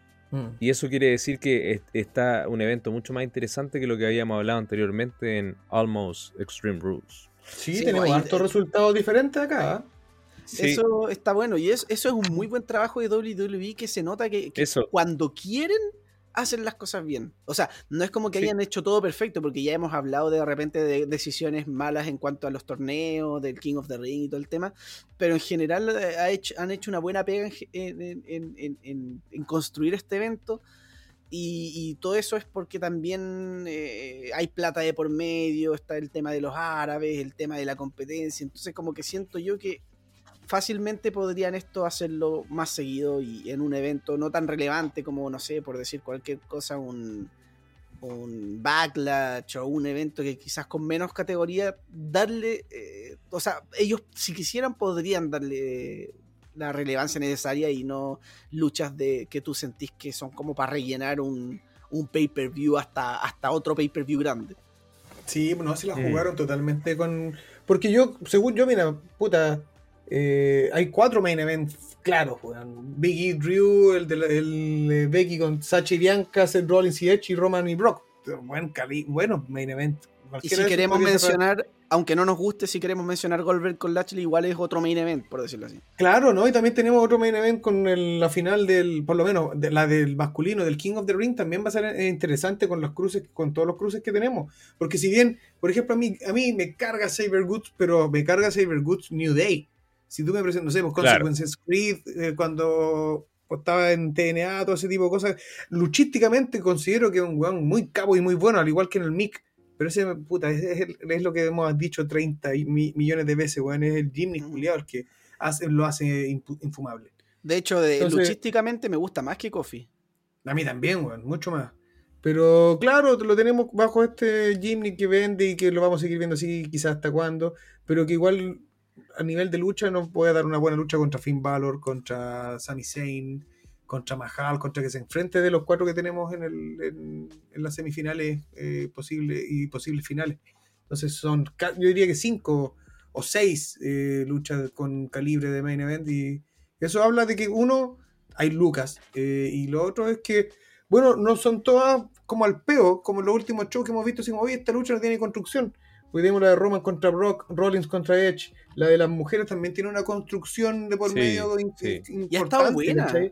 o, o sea, Sí. Más, más allá de lo, lo- lo- lo que ha pasado las últimas semanas, con- cuando Bianca le- eh, levantó a las dos y todo eso, toda esa interacción entre ellas ha estado buena. De hecho, me gustó también el eh, eh, cómo, cómo han manejado a, a las tres desde que Sacha intervino en Extreme Rules. Eh, creo que sí, que, que han hecho una buena pega con ella. Ya han dejado bien parada cada una en cada show. Mm. Sí, sí, sí. Así que creo que, puta, vamos a tener que a la hora del almuerzo ahí jun- ver, la, ver, ver el evento del día 21 de octubre, perdón.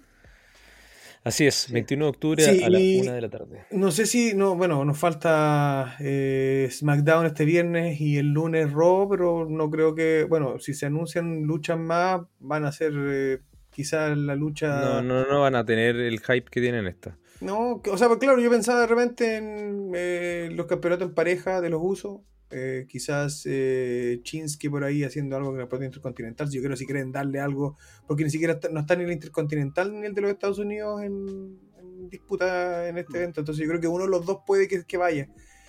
Pero bueno, eh, ya con esto, ya con este, ya con esta cartelera ya me habla de un show interesante. Ojalá que cumpla la Sí. expectativa, las luchas que tenemos ahí, pero, pero bien.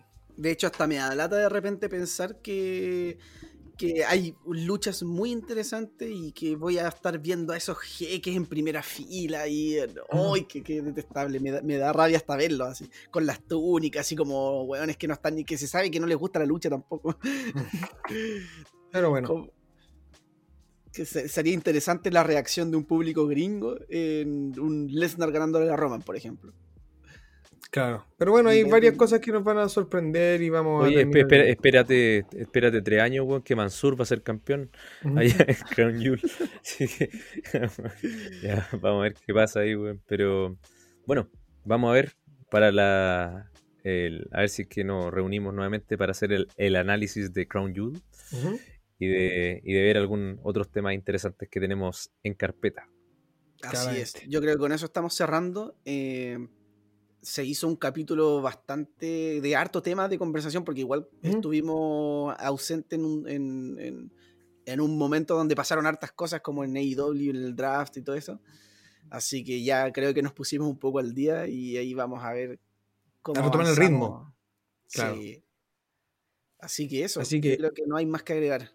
Hasta Nada más que agregar. un nuevo Solo agradecer. episodio. Solo Sí, agradecer. un, abrazo, Jovers. Agradecer el Sí, tiempo, agradecer a, síganos en la- a los que Instagram.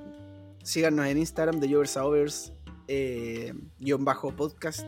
Y vamos a tener una obra de arte por ahí, eh, un, un nuevo fondo para nuestros videos que está Sí. bastante, bastante bueno. Se Sigan a. Makoto Nucci. Nuestro fiel, es nuestro Jover eh, ilustrador número uno. Así que Sí. nuestro reconocimiento para él. El, el Jover tras bambalinas. Sí, sí. Así es. Así que eso, pues, amigos Jovers, nos despedimos en esta ocasión. Esperamos volver pronto, ya retomando el ritmo, eh, sin tantas contingencias. Seguimos siendo Jovers, seguimos con botches, pero no nos van a quitar las ganas de seguir todos los- haciendo todos los shows que, que tenemos previstos. Así que un abrazo para los dos, para ti Benja, para ti Andrés y para todos los Jovers. Un abrazo igual, abrazo virtual por el momento. Ahí después lo vamos a corresponder en vivo. Así que un abrazo grande, vamos con todo y esperemos que no nos defraude Y vamos, Chile mierda. Y vamos, Chile mierda. Nos vemos. Hasta la próxima.